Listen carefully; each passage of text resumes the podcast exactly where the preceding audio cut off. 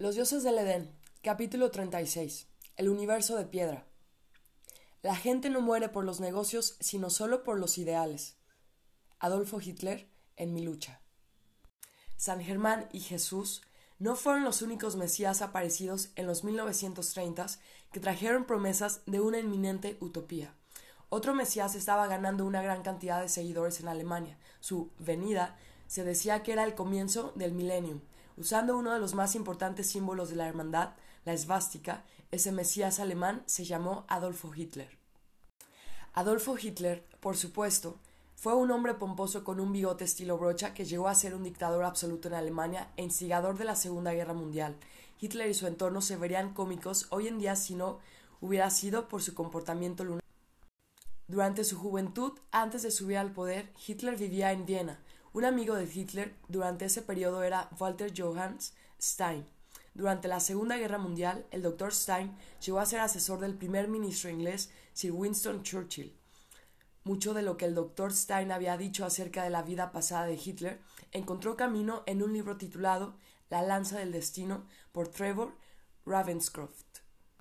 La lanza del destino dice que Hitler había sido un devoto del misticismo durante su afligida pobreza en sus días de Viena entre 1909 y 1913, cuando Hitler estaba en sus tempranos veintes, estaba plenamente convencido que había logrado, decía, los más altos niveles de conciencia mediante drogas. Según Hitler, hizo un penetrante estudio del ocultismo medieval y su ritual mágico, discutiendo con él, con Stein, la extensión completa de la lectura política, histórica y filosófica, a través de la cual formuló lo que fue más tarde el Weltanschauung nazi un concepto especial de la historia humana. En su autobiografía Mein Kampf, Mi lucha, Hitler afirmó la importancia de este periodo en la formación de sus ideas. Hitler no desarrolló sus ideologías en el vacío. Uno de sus más influyentes mentores fue el propietario de una librería vienesa llamado Ernst Pretzsch. El Dr. Stein describe a Pretzsch como un hombre de aspecto maligno con apariencia de sapo. Pretzsch era el devoto del misticismo germánico que predicaba la venida de la superraza aria. Hitler frecuentaba el negocio de Preche y empeñaba libros cuando necesitaba dinero. Durante aquellas visitas, Preche adoctrinaba a Hitler en misticismo germánico y con eso estimulaba a Hitler en el uso de drogas alucinógenas como instrumento para lograr la iluminación mística. Cuando esto se producía, Preche era socio de un hombre llamado Guido von List, este era miembro fundador y figura dirigente de una logia oculta, la cual usaba en sus rituales una esvástica en lugar de una cruz. Antes de caer en desgracia y forzado a abandonar Viena, von Liszt había ganado una gran audiencia por sus escritos místicos alemanes. Hitler se, convirtió en miembro de esta audiencia por intermedio de Preche. Antes, en el cuarto de su hotelucho vienés, el joven Hitler ávidamente se consumía e impregnaba por medio de exposiciones de libros y panfletos en el destino místico de Alemania la llegada de la superraza aria. De acuerdo a algunos de aquellos folletos, los arios fueron creados por una superraza extraterrestre de gigantes.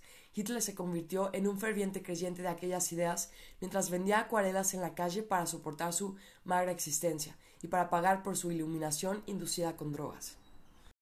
La noción de que Hitler era un drogómano en su juventud buscando la iluminación mística mediante químicos no será sorprendente. Las drogas fueron un factor mayor en la conformación de la personalidad de Hitler.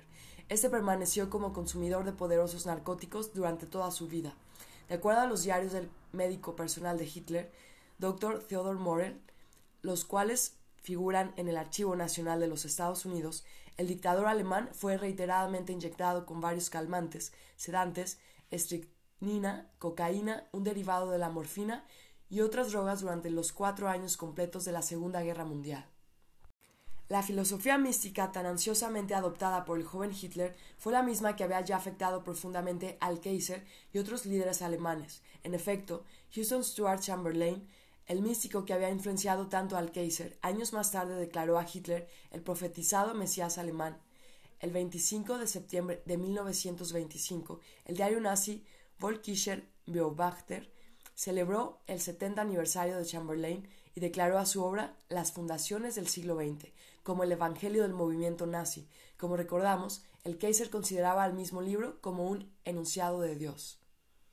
La carrera política de Hitler comienza como soldado alemán durante la Primera Guerra Mundial. Cuando estalló esta guerra, Hitler se alistó.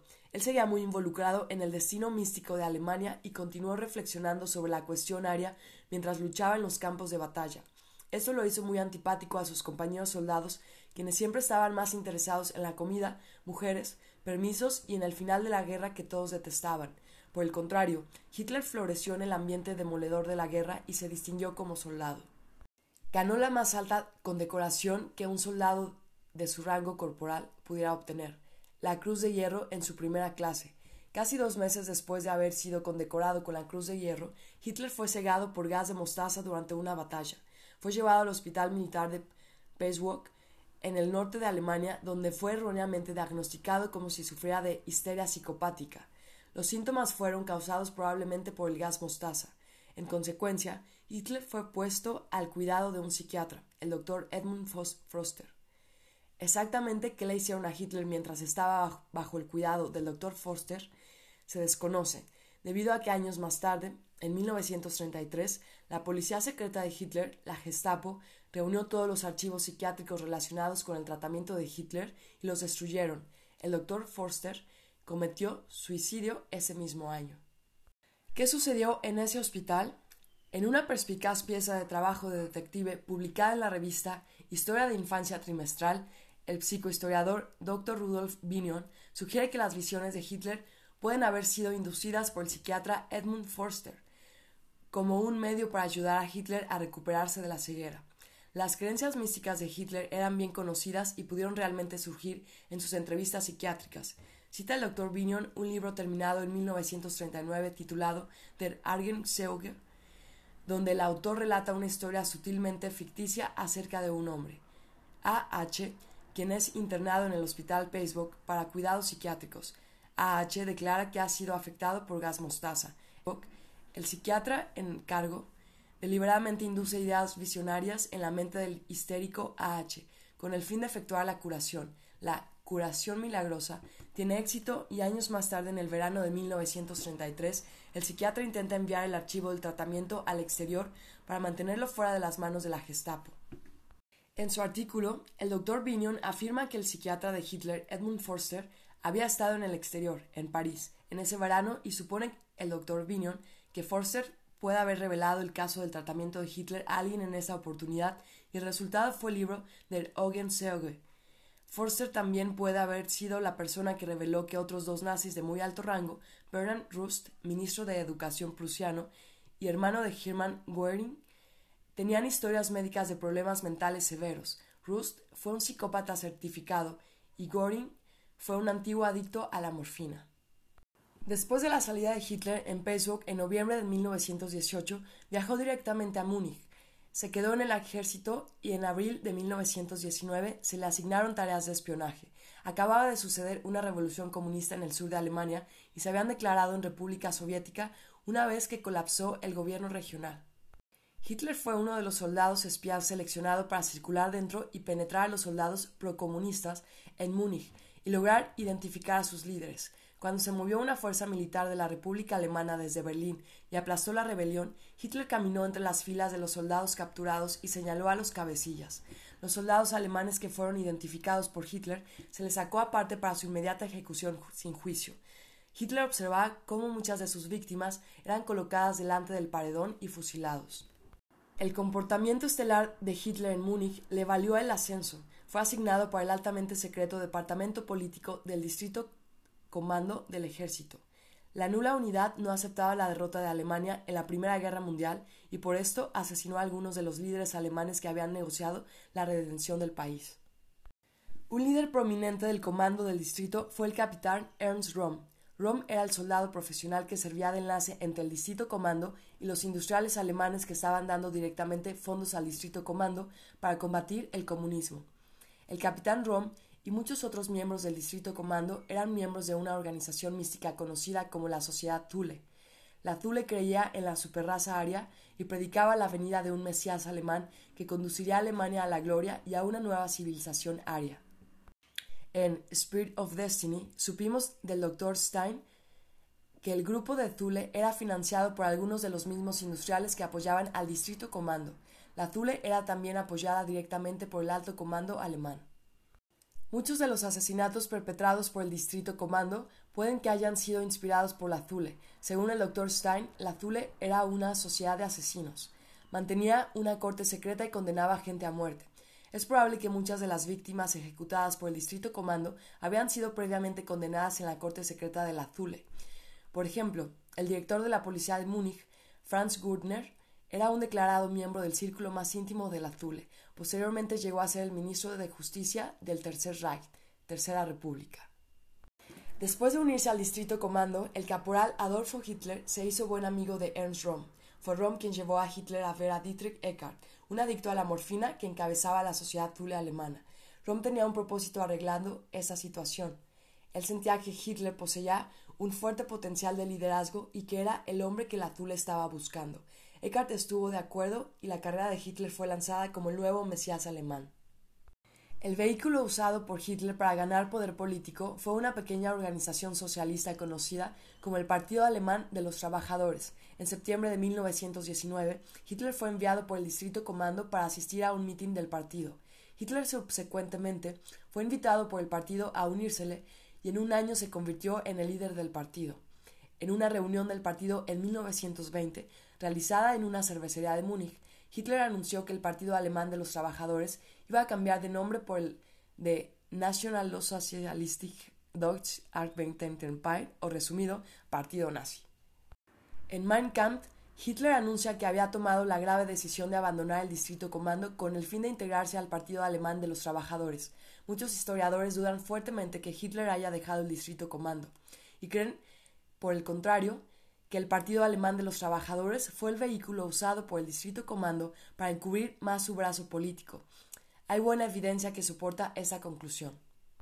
Ernst Röhm, el mentor de Hitler en el Distrito Comando, había ingresado ya y comenzado a formar el Partido Alemán de los Trabajadores antes de que Hitler fuera miembro. Röhm ayudó enormemente a Hitler en la transformación del Partido Alemán de los Trabajadores en un instrumento político de Hitler. Röhm creció con el novato partido nazi y más tarde fue líder de la organización nazi SA, mejor conocida como los Camisas Pardas. Pie de página. Eventualmente Rom perdió su poder político cuando se redujo la SA y la organización SS de Himmler surgió a la supremacía. La utilidad de Rom para la sociedad Thule y para el aparato de inteligencia había sobrevivido hasta 1934, cuando oficiales nazis fueron a la casa de Rom para arrestarlo, alegando conspiración para derrocar a su antiguo subalterno Adolfo Hitler. Rom fue presuntamente encontrado en su dormitorio en posición comprometedora con uno de sus ayudantes principales. Se le ofreció la oportunidad de cometer suicidio, pero se negó. Entonces los nazis lo arrestaron y lo mataron en una prisión de Múnich. Es interesante que Rom no sospechaba el destino que le esperaba debido a que Hitler había viajado a Múnich para encontrarlo y escoltarlo personalmente.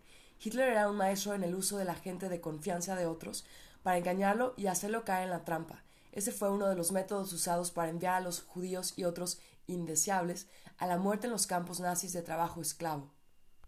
El líder de Thule, Dietrich Eckart, quien estaba estrechamente ligado también a los líderes del Distrito Comando, se hizo jefe de editores del periódico nazi, Volkischer Beobachter.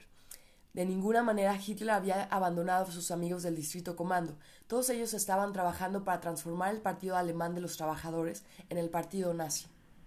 Aunque la Thule probablemente fue la más importante organización mística detrás de la formación del nazismo, esta no fue la única. Otra fue la Sociedad Vril, cuyo nombre se derivó de un libro de Lord Bulworth Lytton, un Rosacruz inglés. El libro de Lytton relata la historia de una superraza aria llegando a la Tierra. Uno de los miembros de la sociedad Vril fue el profesor Karl Hosenhofer, un antiguo empleado de la inteligencia militar alemana. Hofer había sido un mentor para Hitler, como también para el especialista en propaganda de Hitler, Rudolf Hiss. Hiss había sido asistente de Hofer en la Universidad de Múnich. Otro miembro de Vril fue el segundo hombre de más poder en el partido nazi, Heinrich Himmler, quien llegó a ser la cabeza de la temida SS y la Gestapo. Himmler incorporó la sociedad Vril al buró oculto nazi. Otro grupo místico fue la sociedad Edelweiss, el cual predicaba la venida de un Mesías nórdico. El dictador financiero nazi Hermann Göring llegó a ser un miembro activo de la sociedad Edelweiss en 1921, mientras vivía y trabajaba en Suiza. Göring creía que Hitler era el Mesías nórdico. El nazismo fue claramente algo más que un movimiento político, fue una poderosa facción nueva de la hermandad empapada en sus símbolos y creencias. El emblema escogido para representar al partido nazi fue la esvástica, un importante símbolo de la hermandad desde la antigüedad. Hitler no solo fue proclamado Mesías político, sino también Mesías religioso, cuya venida señalaba la culminación de las filosofías apocalípticas expuestas por grupos místicos alemanes.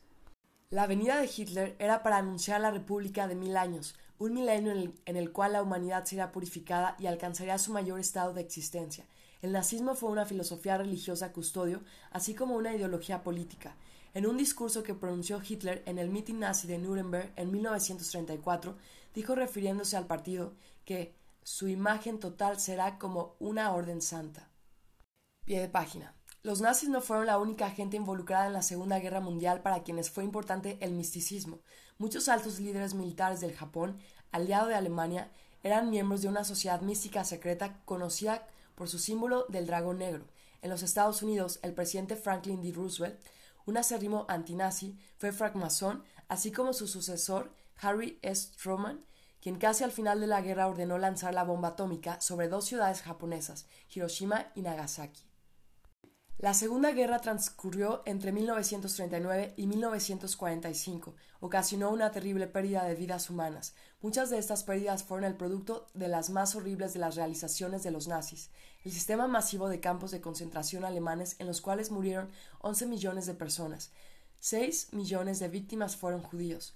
Por este tiempo de la historia, los campos de concentración se habían puesto de moda en algunos países, comenzando por los británicos en África, continuando con los bolcheviques en Rusia, siguiendo con los campos de internados americanos para japoneses americanos durante la Segunda Guerra Mundial y aquellos que se hundían en sus más bajos niveles de barbaridad en la Alemania nazi. ¿El brutal partido nazi como una orden santa? Tomada en retrospectiva, la idea sería risible hasta que nos damos cuenta que esta no sería la primera vez en la historia en que una orden santa es la responsable de atrocidades en masa. Los dominicos, quienes gobernaban la Inquisición católica durante la Edad Media, fue otro ejemplo. La mayoría de la gente sabe de la existencia de los campos de concentración nazis por sus cámaras de gas, sus horripilantes experimentos con humanos y por la deliberada muerte de presos por hambre. Los campos formaban una parte de la llamada solución final de los nazis, la solución final no solo fue un intento para purificar racialmente a la raza humana mediante la exterminación física de todos los judíos y otros indeseables. Este fue el comienzo del esfuerzo obedeciendo un plan económico premeditado. Como en Rusia, los campos de concentración nazis fueron diseñados para que operaran con mano de obra esclava proporcionada por los campos. El infame campo de Auschwitz, por ejemplo, fue construido cerca de una enorme planta industrial para procesamiento de petróleo y caucho.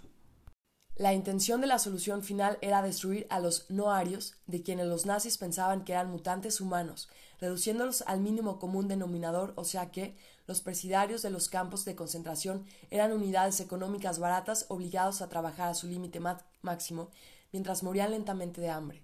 Después de muertos, los componentes físicos de sus cuerpos eran casi siempre usados para otros propósitos. Las dentaduras de oro eran extraídas y enviadas a la tesorería alemana, el cabello humano muchas veces lo tejían en frazadas. Hasta la piel humana era modelada en lámparas y otros artículos decorativos. El sistema de campos de concentración alemán redujo a los seres humanos literalmente casi al nivel de un rebaño de ganado. La mayoría de las fábricas alimentadas por la mano de obra de los campos pertenecían al gigantesco combinado químico industrial alemán denominado Ich Farben. En efecto, una de las subsidiarias de Farben manufacturaba el gas venenoso usado en las cámaras de gas de los campos de concentración. Hay un extraordinario libro de Joseph Borkin llamado El crimen y castigo de Ich Farben, donde se da testimonio de cómo las compañías filiales de Farben, en combinación con la SS nazi, manejaban el gran negocio de las fábricas adyacentes a los campos de concentración. El asiento está hecho a mano y establece con precisión la rata del precio de la labor esclava de una forma muy comercial, cuando la guerra terminó, 24 altos ejecutivos de IG Farben fueron acusados de crímenes contra la humanidad en el Tribunal de Crímenes de Guerra de Nuremberg. A los pocos ejecutivos de Farben, entre los que fueron acusados de esclavistas y crímenes en masa por su participación en el gobierno del sistema de campos de concentración, se les sentenció a penas muy leves. A Otto Ambros, un experto en gases venenosos y miembros de la dirección ejecutiva de Farben, se les sentenció solo a ocho años de prisión, y a Heinrich Butenfix se le impuso una pena de seis años. Después de la Segunda Guerra Mundial, el combinado industrial Farben fue reestructurado con diferentes nombres y continúa siendo un gigante multinacional hoy en día. La organización nazi que supervisaba el sistema de campos de concentración era la Stutzstaffel, SS. La SS era una despiadada organización de inteligencia militar gobernada por un creador de pollos, transformado en policía llamado Heinrich Himmler. Himmler, como muchos otros altos nazis, era devoto del misticismo alemán. Ya hemos mencionado anteriormente en este mismo capítulo su pertenencia a la sociedad Vriol.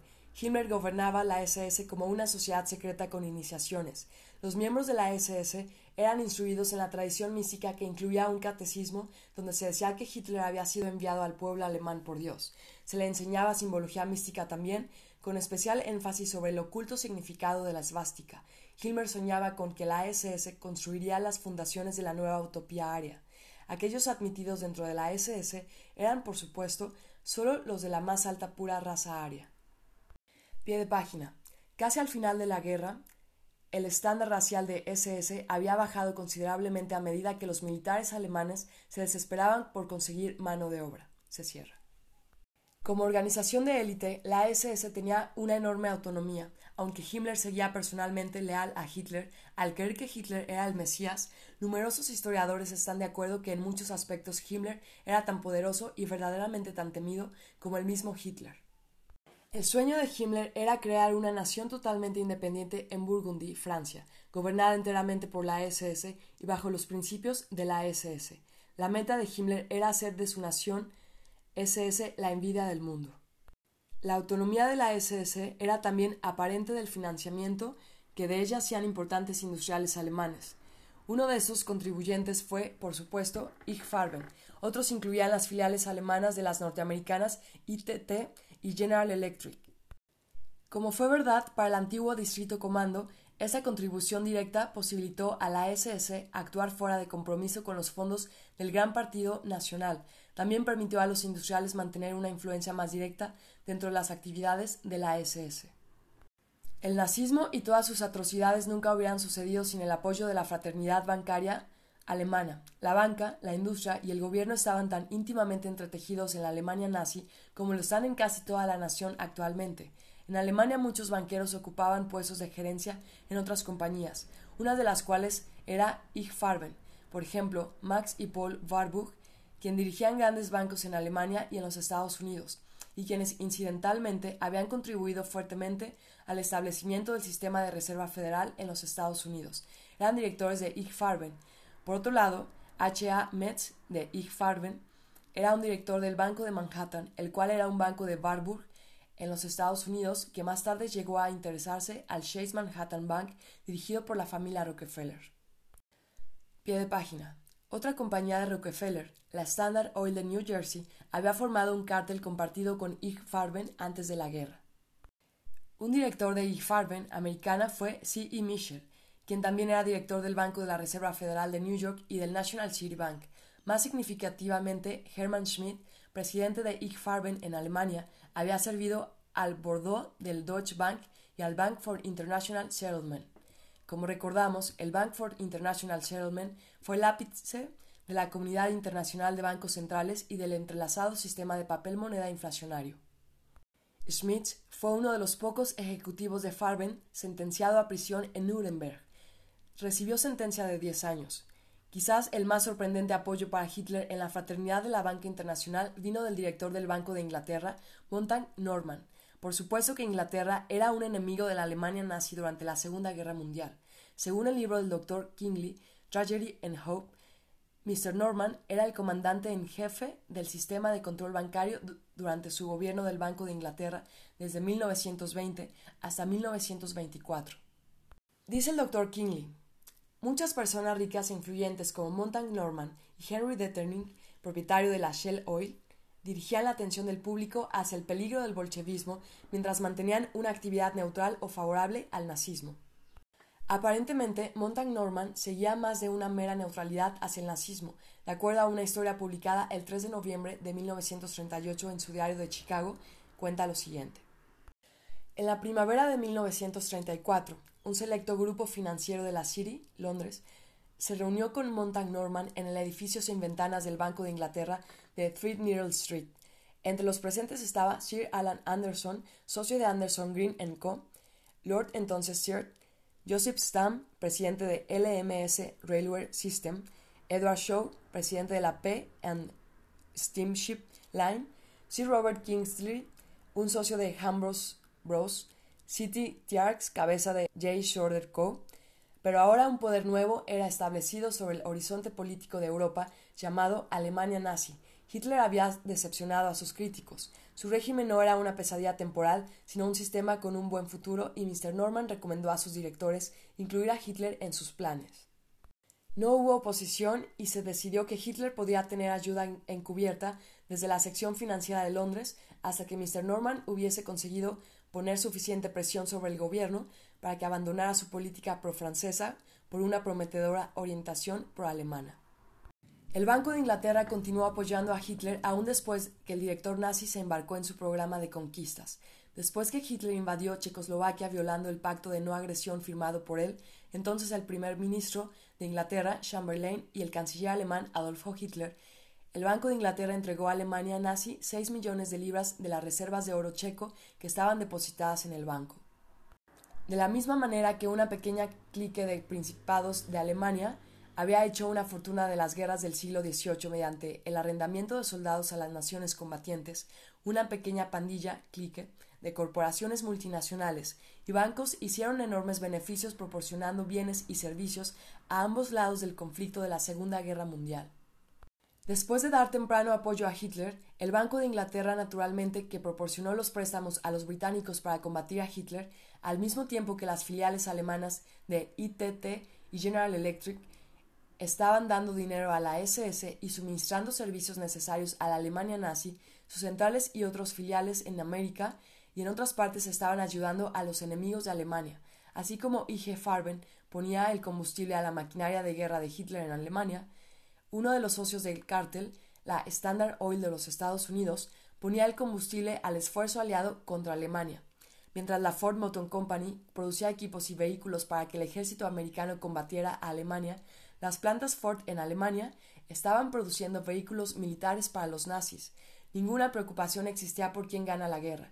Aquellos bancos y compañías se beneficiarían y favorecerían de no importa quién saliera victorioso. El papel perverso que varios banqueros e industriales jugaron promoviendo a Hitler y construyendo la maquinaria de guerra nazi ha causado que algunos historiadores vean a esos banqueros e industriales como el verdadero poder que estaba detrás del nazismo. Indudablemente que ellos fueron altamente significativos, pero ¿realmente fueron ellos la fuente primordial que nos dio el nazismo?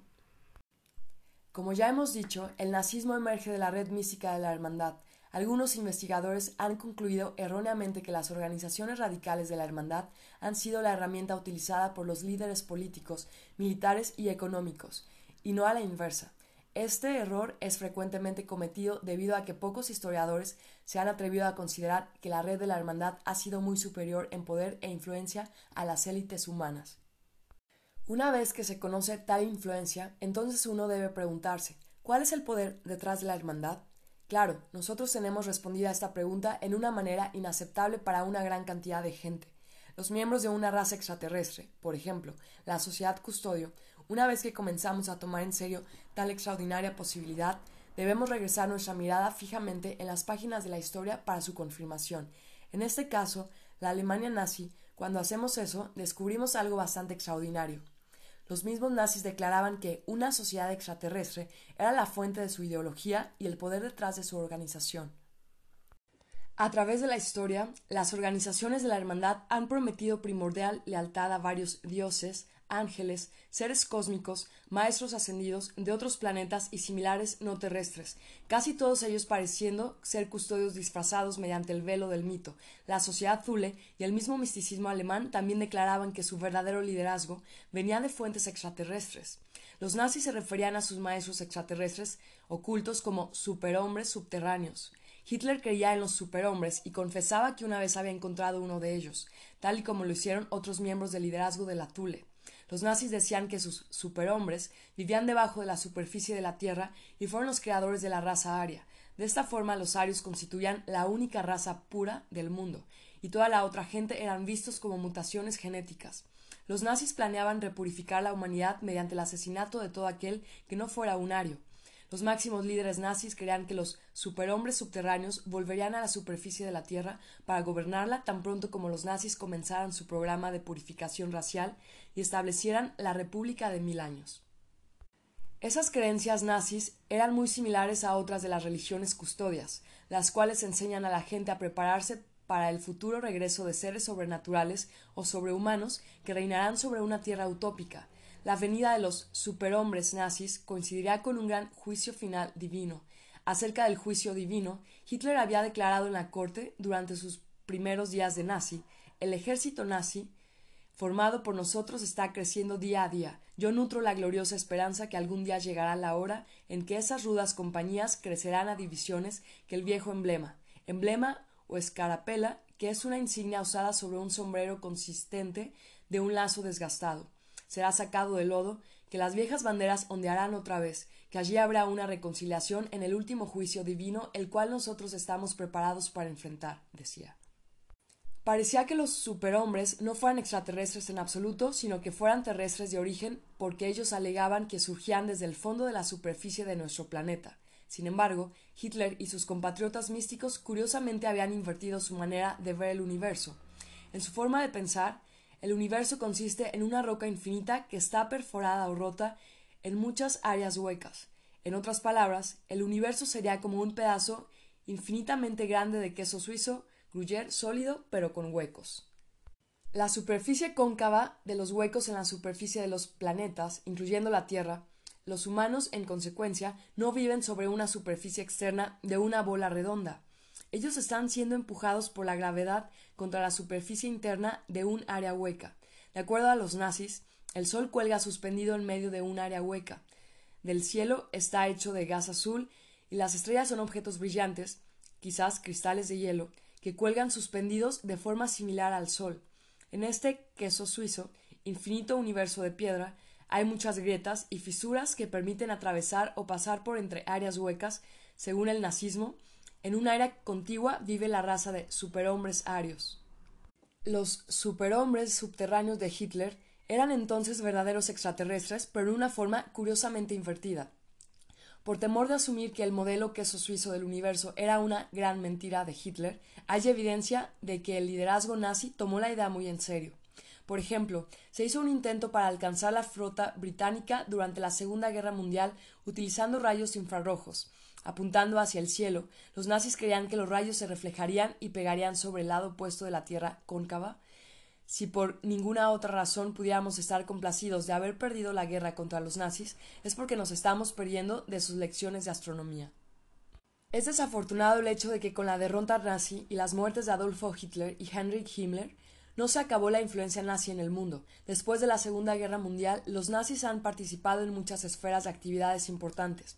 La Agencia Central de Inteligencia Americana, CIA, aceptó la oferta de Reinhard Henlen, jefe de operaciones de inteligencia rusa en el Servicio Secreto Alemán, para ayudar a construir una red de inteligencia americana en Europa después de la guerra. La organización de Helen se convirtió en un elemento significativo de la CIA en Europa. Después de la guerra, la organización de Helen se convirtió en un elemento significativo de la CIA en Europa Occidental y también aportó los fundamentos para el aparato de inteligencia de la moderna Alemania Occidental. La CIA también extrajo información acerca de las técnicas psiquiátricas nazis de los archivos de los juicios por crímenes de guerra en Nuremberg, para usarlos en horripilantes experimentos de control mental realizados en décadas pasadas. La Interpol, organización privada de policía internacional que se supone que combatir el crimen internacional y tráfico de drogas, estuvo dirigida por antiguos oficiales nazis de la SS varias veces hasta 1972. Eso no es sorprendente cuando consideramos que la Interpol estuvo controlada por los nazis durante la Segunda Guerra Mundial. El príncipe Bernardo de la Casa de Orange de los Países Bajos, Holanda, fue miembro de la SS antes de la guerra, seguido por un periodo como empleado de Farben. Al contraer matrimonio dentro de la Casa de Orange, asumió el cargo de presidente de la Shell Oil. El príncipe Bernardo fundó las reuniones internacionales del grupo de Bilderberg, nombre del hotel donde todos los años se reúnen. Las reuniones de Bilderberg tienen carácter informal en su convocatoria y reúnen a los más grandes banqueros, industriales, figuras políticas y gente prominente del mundo, a fin de discutir las condiciones del planeta y alcanzar un consenso ocasional e informal. El príncipe Bernardo estuvo encargado personalmente de ese encuentro anual hasta el año 1976, cuando fue el protagonista de un escándalo de corrupción que lo obligó a dimitir y a abdicar. Actualmente, para la gente joven, la Segunda Guerra Mundial es un episodio de un distante pasado, así como la Primera Guerra Mundial es historia antigua para gente en sus 30 o 40. El conflicto que la mayoría de la gente joven comprende ahora es la anterior Guerra Fría entre Estados Unidos y la Unión Soviética. La Segunda Guerra Mundial hizo mucho por la puesta en escena de esta confrontación. Durante la Segunda Guerra Mundial, Rusia fue un aliado de los Estados Unidos, Gran Bretaña y Francia en el combate contra la Alemania nazi. Las tropas rusas pelearon contra los alemanes en muchas de las naciones balcánicas que limitaban con Rusia. Por la consecuente inestabilidad, los movimientos comunistas ganaron considerable poder en aquellos países balcánicos, y las tropas rusas se quedaron ocupando esos países después que Alemania fue derrotada. Los aliados no estaban dispuestos a prolongar la guerra volviéndose en contra de la Unión Soviética, y así nació el bloque comunista del Este. La experiencia nazi es extraordinariamente importante porque sucede dentro del lapso de vida de una cantidad de gente que aún vive. Increíblemente, los grupos nazis han resucitado en América, Alemania y otras naciones. Es duro imaginar que alguien se uniese a tal movimiento de comprobada maldad, pero está sucediendo. La experiencia de la Alemania nazi nos reveló que todavía el mundo continúa siendo empujado a la guerra, la ignorancia y los repetidos genocidios en la misma forma como se han sucedido por miles de años inducidos por una red mística con organizaciones jurando máxima lealtad a una raza extraterrestre. La experiencia nazi reveló una vez más la existencia de un canal a través del cual ha sido ejercida la influencia de la red de la hermandad, a saber, la comunidad de organizaciones de inteligencia nacionales, cuyas actividades se mantienen secretas por ley y con mucha frecuencia fuera de la ley.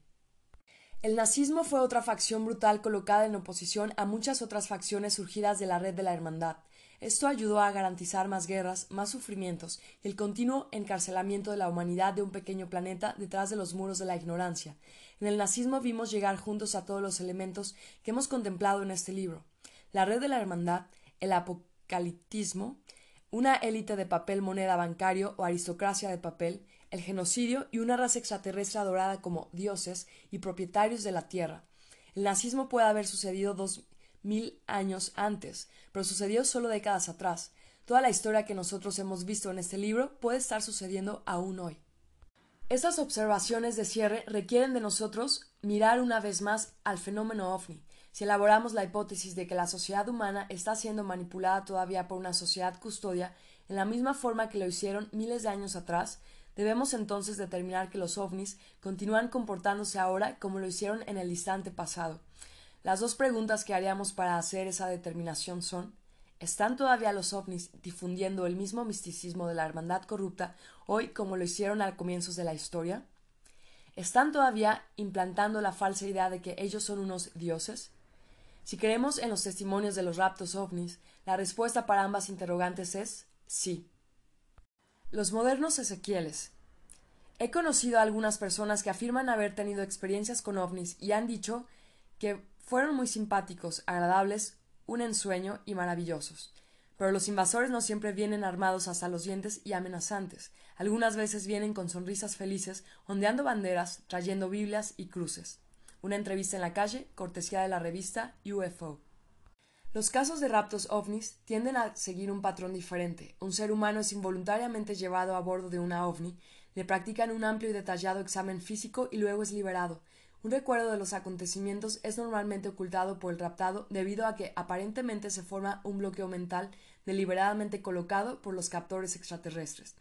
Algunos investigadores comparan esos casos de rapto con aquellos casos de biólogos que tranquilizan a los animales salvajes, los inspeccionan y luego regresan a esas criaturas a su ambiente natural de nuevo. Muchos casos recientes de raptos ovnis presentan una característica recurrente de gran significación.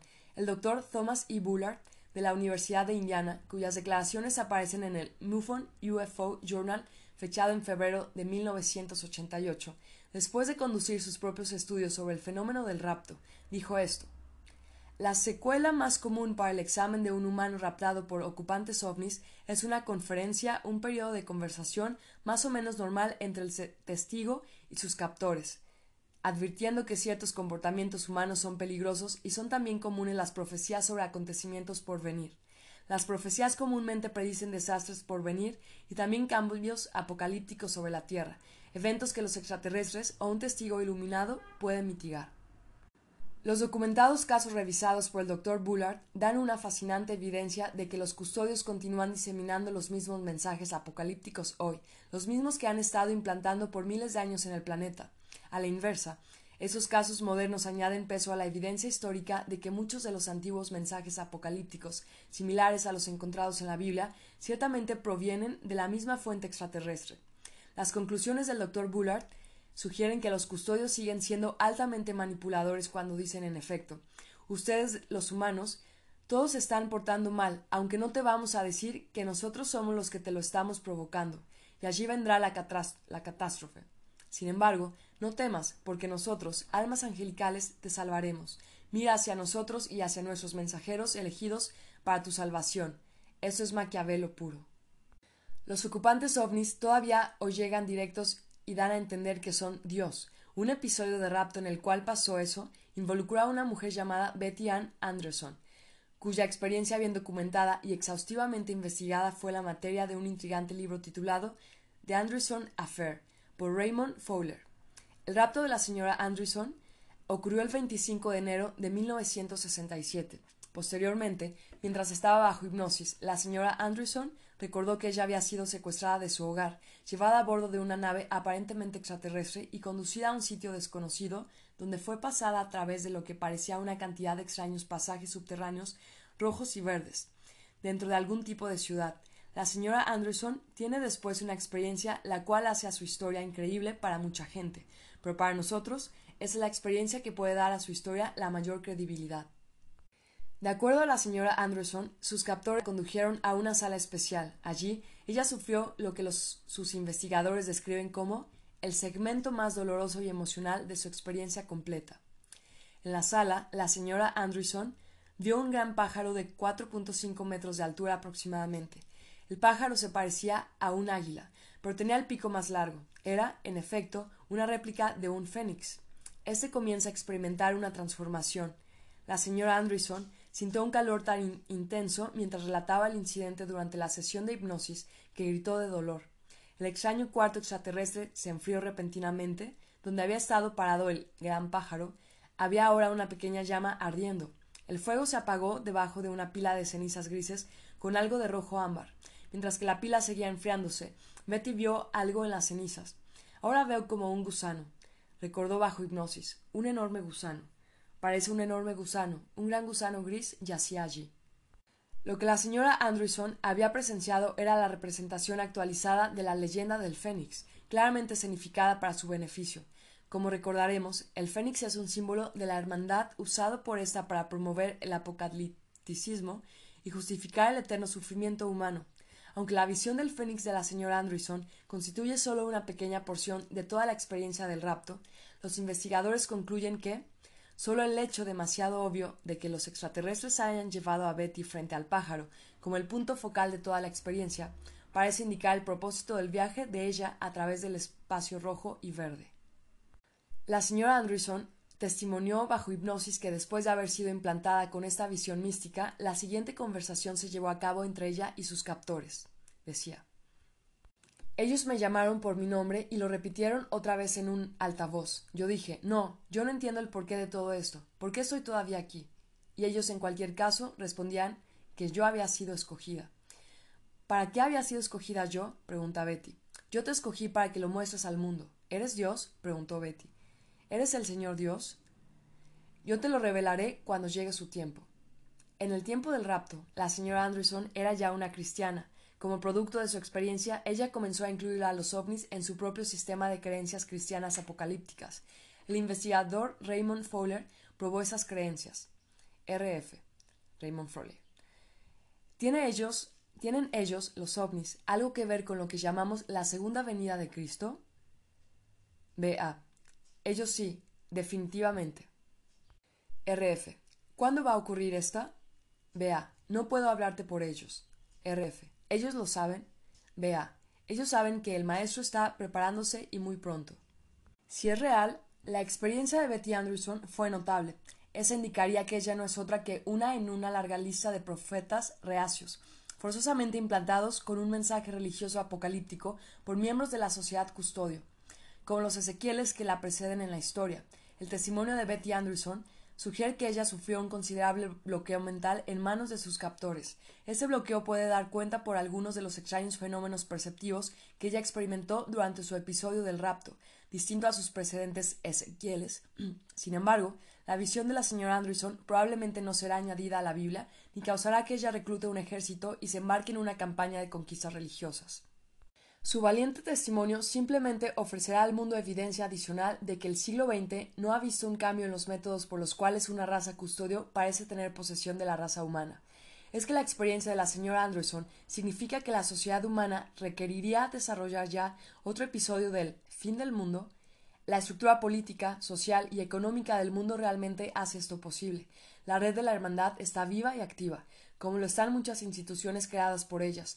Ellas pueden traer a nuestro mundo otra batalla final sin sentido. El nuevo Edén. En este momento se está construyendo un nuevo Edén o quizás es solo una nueva cara que se le está poniendo al viejo Edén. El Edén actual se caracteriza por una arquitectura estéril y una homogeneidad estilística. A los habitantes del moderno Edén se les ofrecen muchas formas de hacerle frente al estrés que produce el vivir en el Edén, entre ellas las drogas que prometen cambiar o controlar casi todos los atributos negativos del hombre y cada positivo también.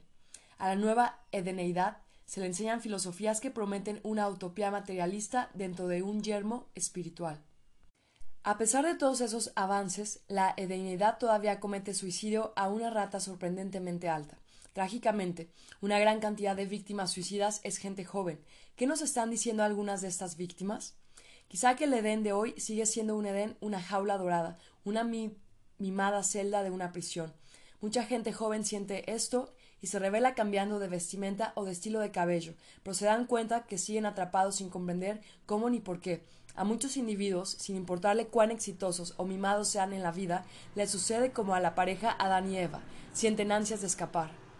El moderno Edén sigue estando grandemente influenciado por la red de la hermandad y sus retoños. Cualquier discusión sobre la hermandad hoy en día es materia delicada. No estamos hablando de grupos y gente que estuvieron viviendo confortablemente en el pasado.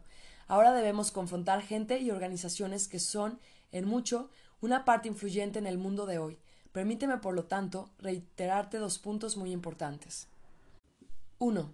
La vasta mayoría de la gente que se une a movimientos y organizaciones lo hacen por razones genuinas, incluyendo aquellos que se unen a ramas de la hermandad y a religiones custodias. Son gente que ha escuchado un pedazo de la verdad o ha visto allí una solución a problemas legítimos. Ellos trabajan en esas organizaciones para diseminar la verdad o para resolver esos problemas. Como ha sido cierto a lo largo de toda la historia, casi ninguna de esas personas, incluida la mayoría de sus máximos dirigentes, está a sabiendas comprometido en actividades maquiavélicas. Solo saben que se han entregado a una causa justa en contra de algún otro grupo humano. Sin darse cuenta, que en alguna otra parte, en organizaciones similares, otra gente se ha entregado a lo que considera una justa causa en contra de ellos. La corrupción dentro de la red de la hermandad y la violencia que emana de ella es tan desconcertante para ellos como ellos lo son para los demás. 2. Mi propósito es la corrección, no la condenación. Sobre la tierra no hay santos en esta materia y probablemente ninguna otra parte. Si hay, una enorme cantidad de gente buena que merece ser ayudada, pero probablemente no hay un ser sobre la tierra que no haya, en algún tiempo y de alguna manera, contribuido a lo que nosotros hemos hecho en el pasado. Lo que verdaderamente cuenta es el presente y el futuro. Mi propósito escribiendo este libro es tratar de que hagamos una pausa, un momento para retroceder y buscar aquello en lo que todos podemos estar atrapados. Quizás después cada uno de nosotros podrá determinar lo que necesita hacer o dejar de hacer para ayudar a producir los cambios requeridos y poner las cosas en orden. Sin perturbar nuestras vidas o nuestras queridas instituciones, lo que se necesita de cada quien es cooperación y no recriminación. A medida que visualizamos las religiones y las organizaciones modernas que surgen de la red de la hermandad, descubrimos algo bastante irónica. Mientras el mundo continúa su coqueteo intelectual con el materialismo, las organizaciones de la hermandad y las religiones custodias están entre las pocas fuentes que mantiene viva alguna idea de que el hombre puede ser un ser espiritual. Como resultado de esto, muchas de las organizaciones de la hermandad y religiones custodio atraen a alguna gente muy buena en quien la chispa espiritual no se ha extinguido. Es difícil hallar a un padre jesuita, un francmasón americano, un ministro presbiteriano o un rabino judío que no sea una persona decente. La abrumadora mayoría de ellos enfatiza los aspectos verdaderamente benignos y edificantes de sus teologías. De igual manera es difícil no sentirse bien en una misa católica de Navidad o ser estimulado por una conversación de un artículo Rosacruz acerca del significado de la vida. Es igualmente imposible no apreciar la sonrisa de un adolescente criado en el calor de una exitosa familia mantenida unida por la religión judía, o saborear la estética de un excepcional artesano hindú.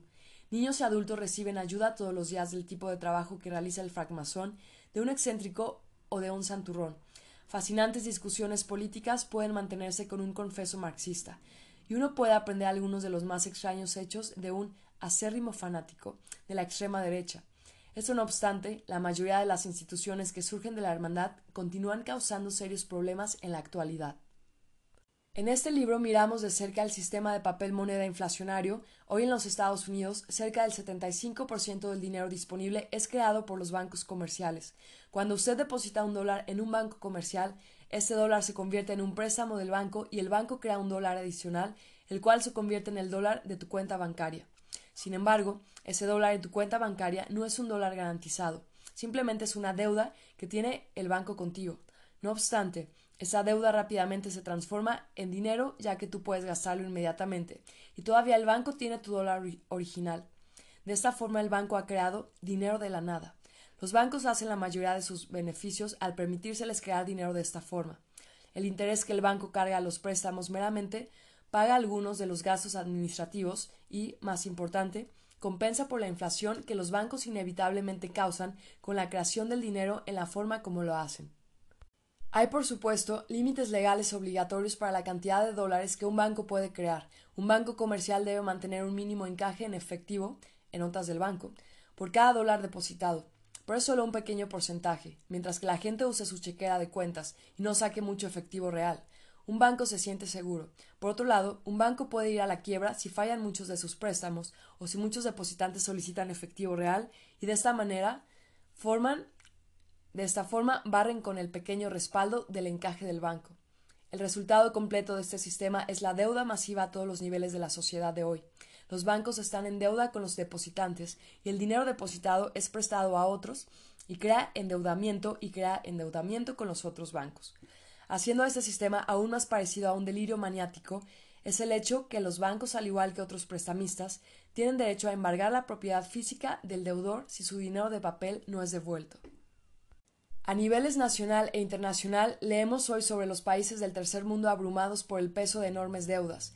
La mayoría de esas deudas son ilusorias, engañosas, en el sentido que la mayor parte de los préstamos provienen de bancos que han generado y canalizado dinero creado de la nada. Algunos de esos bancos representados por el Fondo Monetario Internacional, FMI, tienen derecho a dictar las políticas económicas y exigir medidas de austeridad dentro de las naciones endeudadas para devolver los préstamos. En Brasil, por ejemplo, el FMI impuso medidas de austeridad a principios de los ochentas. Esas medidas incluían rebajas a gran escala del salario mínimo para el trabajador brasileño, aumento de los precios de todos los productos y bienes, devaluación de la moneda e incremento de, de las exportaciones. Todo para pagar una deuda fundamentada principalmente en el engaño, el resultado fue una tremenda caída en el bienestar del pueblo brasileño y graves disturbios. La destrucción de los bloques húmedos de Brasil que estamos observando actualmente está siendo causada en gran parte por la necesidad de que el Brasil devuelva los préstamos en dinero ilusorio.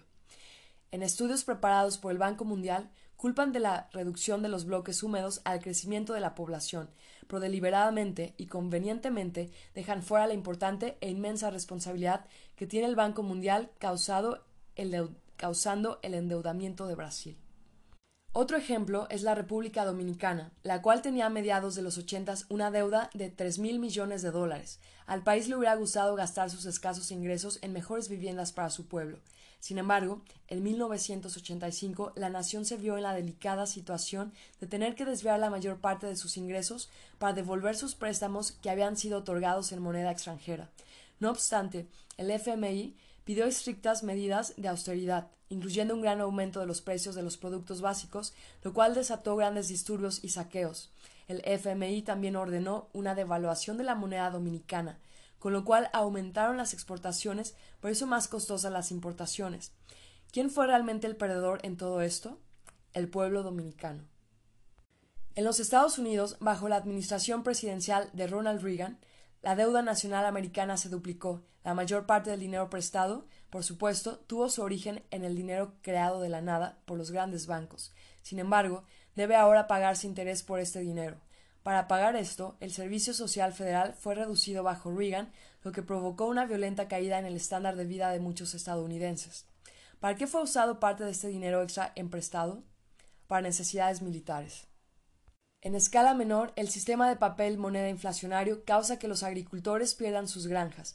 La mayoría de los granjeros no pierden su modo de vida por fallas en el duro trabajo o porque no producen algo de gran valor. Ellos pierden porque no pueden reunir las condiciones que piden en el sistema de papel moneda. Esto le da derecho a la gran agroindustria a embargar y comprar las granjas, lo cual resulta en la concentración de la producción de alimentos en el siempre reducido número de manos. Como vemos, el sistema monetario moderno ha conseguido el efecto de destruir muchos de los beneficios de la producción en masa los avances de la ciencia y la tecnología que habían sido ofrecidos a la raza humana. Por lo pronto, el afán de consumismo para la existencia física se habría ampliamente terminado, pero el sistema de papel moneda inflacionario ha ayudado a preservar esta necesidad mediante la creación del endeudamiento masivo, la inflación crónica e inestabilidad económica general, la gran mayoría de la gente en todas las naciones, en la actualidad, debe seguir todavía gastando sus primeras horas de vigilia trabajando para cancelar sus necesidades financieras. La meta custodia expresada en la historia bíblica de Adán y Eva, que consiste en hacer trabajar a la gente desde que nace hasta que muere, se sigue realizando. Otro producto significativo del sistema monetario moderno es el impuesto. La mayoría de los estadounidenses creen que el gobierno de los Estados Unidos crea su propio dinero. Si esto fuera verdad, ¿por qué el gobierno necesitaría imponer contribuciones a todos? ¿Por qué simplemente el gobierno no se asigna a sí mismo el dinero que necesita para operar? Eso evidentemente sería más sensato que erigir esa enorme burocracia de recolectores de impuestos, los cuales llevan al pueblo al desespero y disminuyen enormemente la productividad. La respuesta es que el gobierno de los Estados Unidos no crea dinero, la Reserva Federal sí, y los bancos comerciales también, y ellos no son entidades públicas. Para obtener algo del dinero que las entidades bancarias crean, el gobierno debe pedirlo prestado o cargar impuestos. Hace ambas, y los ciudadanos pagan. Los cargos fiscales, especialmente en naciones como con esquemas graduados de impuestos al ingreso, hacen más duro al pueblo el ahorro de dinero y en consecuencia la mayor parte de las personas gastan lo mejor de sus vidas trabajando afanosamente por la existencia física. A pesar de lo bien recibidas que han sido hasta ahora las reformas políticas que han transformado al bloque del Este y Rusia, el comunismo sigue siendo un poder en otras naciones donde ha inspirado terribles opresiones en décadas recientes, como lo señalan para su gran pesar el pueblo de Etiopía y Camboya. El 12 de septiembre de 1974 fue destronada la monarquía de Etiopía por un golpe militar. Seis meses más tarde, la monarquía fue totalmente abolida por el gobierno revolucionario y Etiopía se hizo un estado marxista total con granjas colectivas e industrias propiedad del gobierno. Los nuevos gobernantes marxistas rápidamente encontraron oposición en un movimiento independista de las provincias etiópicas de Eritrea y Tigre. Este movimiento de independencia era y todavía es mantenido vivo por otro grupo marxista en gran parte, el Frente de Liberación Popular. El resultado de los combates entre el régimen marxista y el Frente Marxista de Liberación ha originado una gran cantidad de pérdidas humanas. La hambruna etiópica que tanto veamos, vemos hoy ha sido causada primordialmente por los intentos del gobierno de Etiopía por sabotear al movimiento de liberación de Eritrea para impedir el paso de los transportes con alimentos y medicinas de la ayuda internacional hacia las regiones con sequía. Esto viene a ser considerado como un acto de genocidio. La gente ha muerto en forma horrible cuando se han visto atrapados entre dos facciones rivales igualmente brutales. Detrás de todo esto encontramos una vez más la evidencia de la red de la hermandad. El emblema del régimen marxista exhibe prominentemente el símbolo del ojo que todo lo ve, de la hermandad. El 17 de abril de 1975, la capital de Kampuchea, antigua Camboya, cayó en manos de las fuerzas revolucionarias comunistas. A esto siguió una virtual censura de noticias. Las historias que se filtraron eran horribles más allá de toda descripción. después de la elección del líder comunista Pol Pot como premier en abril de 1976, Campucha sufrió lo que algunos expertos consideran el peor genocidio desde la Segunda Guerra Mundial. La cifra de muertos campuchianos oscila entre un mínimo de un millón y un máximo de tres millones, para una población total de siete millones y medio de habitantes. Estas cifras representan una porción sustancial. Ese genocidio formó parte de, gran, de un gran plan económico formulado por líderes campuchianos grandemente educados que alardeaban de ser graduados en ciencias sociales y económicas en universidades francesas. Aquellos líderes decidieron que su nación tendría una economía agraria de inmediato. La capital de Campuchea, Phnom Penh, fue evacuada a la fuerza y sus residentes obligados a ingresar en el campo donde los esperaban las cooperativas de producción rurales. Fue abolida la propiedad privada, los ciudadanos de quienes se percibían que podrían ser, en virtud de su ocupación o educación, un obstáculo en el camino de la nueva utopía campuchana, y aquellos que se oponían abiertamente a la forzosa esclavitud fueron detenidos y ejecutados. Muy frecuentemente se reclutaban niños para entrenarlos como sicarios y utilizarlos en las ejecuciones. Con esto ayudaron a crear una generación de jóvenes campuchanos con un índice anormalmente alto de psicópatas. Este gran esquema campuchano bajo Pol Pot fue virtualmente una copia al carbón de los brutales programas lanzados antes en la historia por el Consejo Revolucionario de Francia en el siglo XVIII, por el régimen de José Stalin en Rusia y por la Revolución Cultural de Mao Zedong en China. El régimen de Pol Tol colapsó en enero de 1979, cuando Kampuchea fue invadida por el comunista Vietnam del Norte, que era casi el modelo de civilidad misma.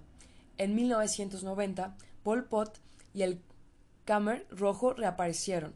Ellos formaban parte de una coalición que buscaba retomar el poder mediante el uso de la fuerza militar.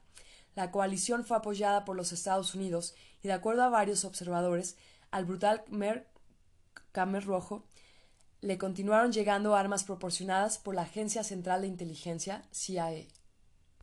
Previo al desmantelamiento de la Unión Soviética, muchos movimientos comunistas en el mundo eran apoyados por la KGB soviética y por otros servicios secretos del bloque oriental, como parte de su misión de fomentar las guerras de liberación en todo el mundo, lo curioso del caso es que los servicios de inteligencia occidentales también habían ayudado al establecimiento de regímenes comunistas como lo había hecho la Alemania militar en 1917. Los Estados Unidos apoyaron inicialmente a Fidel Castro en Cuba y a Ho Chi Minh en Vietnam del Norte, quienes posteriormente establecieron sendos regímenes comunistas en sus respectivos países. Hasta hoy ambas naciones siguen siendo comunistas. Los Estados Unidos apoyó también al Pol Pot inicialmente y lo ayudó a obtener el poder de Campucha. El mundo comunista, en el pasado como en el presente, fue en mucho el producto de la actividad occidental. Detrás de las facciones políticas de hoy, seguimos consiguiendo evidencias de la intervención directa de la red de la Hermandad. La Soberana Orden Militar de Malta, SOMM, SOM, por ejemplo, fue fuertemente anticomunista e inculcaba el anticomunismo a sus adherentes como una meta espiritual.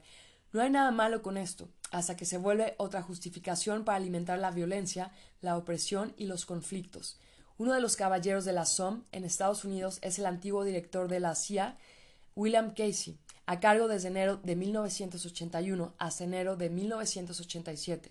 Durante su ejército como jefe de la CIA, Casey hizo mucho por incrementar las operaciones encubiertas, especialmente en América Central. Allí, la CIA apoyó a los rebeldes contras y los escuadrones de la muerte, de la extrema derecha en Nicaragua, donde se cometieron horribles atrocidades contra civiles en nombre del combate al comunismo. Otros caballeros de la SOM que han estado a cargo de organizaciones nacionales de inteligencia son James Buckley, de Radio Europa, Libre Radio Libertad, John McCone, antiguo director de la CIA bajo la presidencia de John F. Kennedy, y Alexandre de Marenche, jefe de la inteligencia francesa bajo el mandato de Giscard d'Estaing. La CIA norteamericana también está influenciada por el mormonismo, la francmasonería y otras organizaciones menos conocidas de la hermandad. Los mormones son solicitados con mucha frecuencia por los reclutadores de la CIA debido a su experiencia en el extranjero, donde muchos de ellos realizan su trabajo misionero y unos pocos han alcanzado altas posiciones dentro de la comunidad americana de inteligencia. Algunos grupos masónicos conceden becas especiales a miembros jóvenes para cursar estudios en la Escuela de Servicio Exterior de Washington, D.C.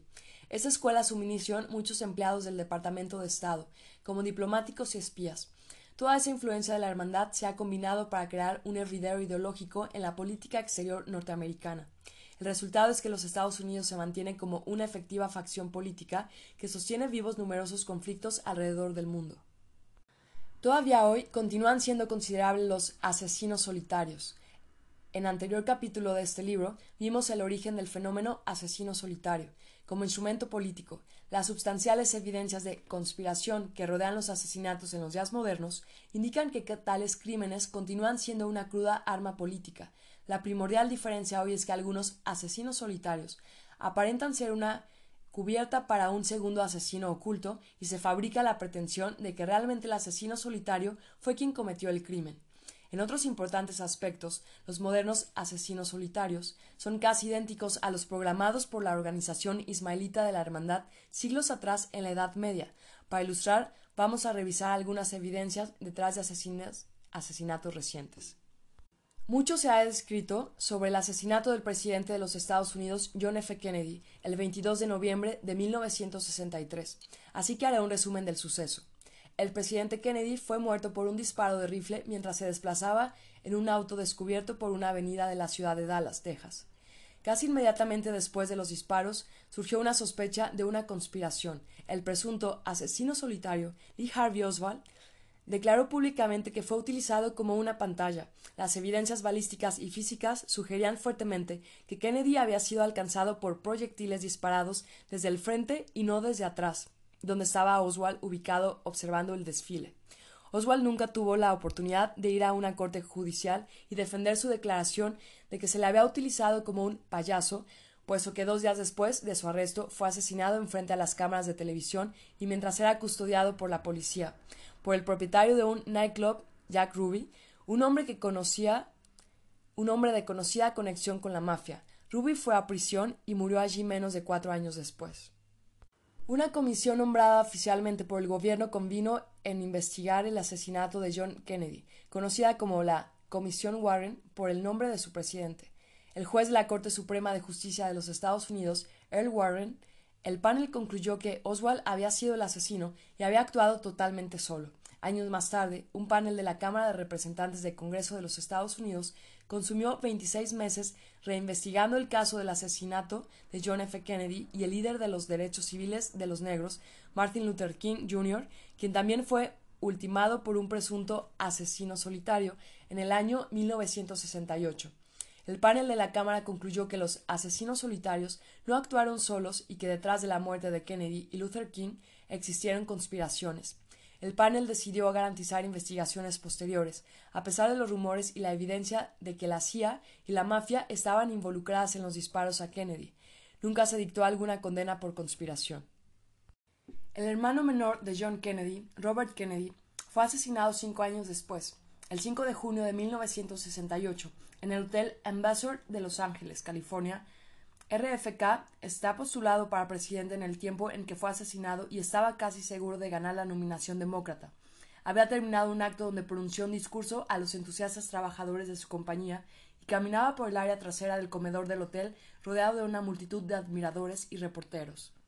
Fue desde el área de la cocina de donde salió el presunto asesino Shirhan Shirhan, se le acercó y abrió fuego a quemarropa con una pistola calibre 22. Los disparos alcanzaron a otras personas y Kennedy cayó al piso herido en la cabeza y el cuerpo. Shiran fue inmediatamente arrestado.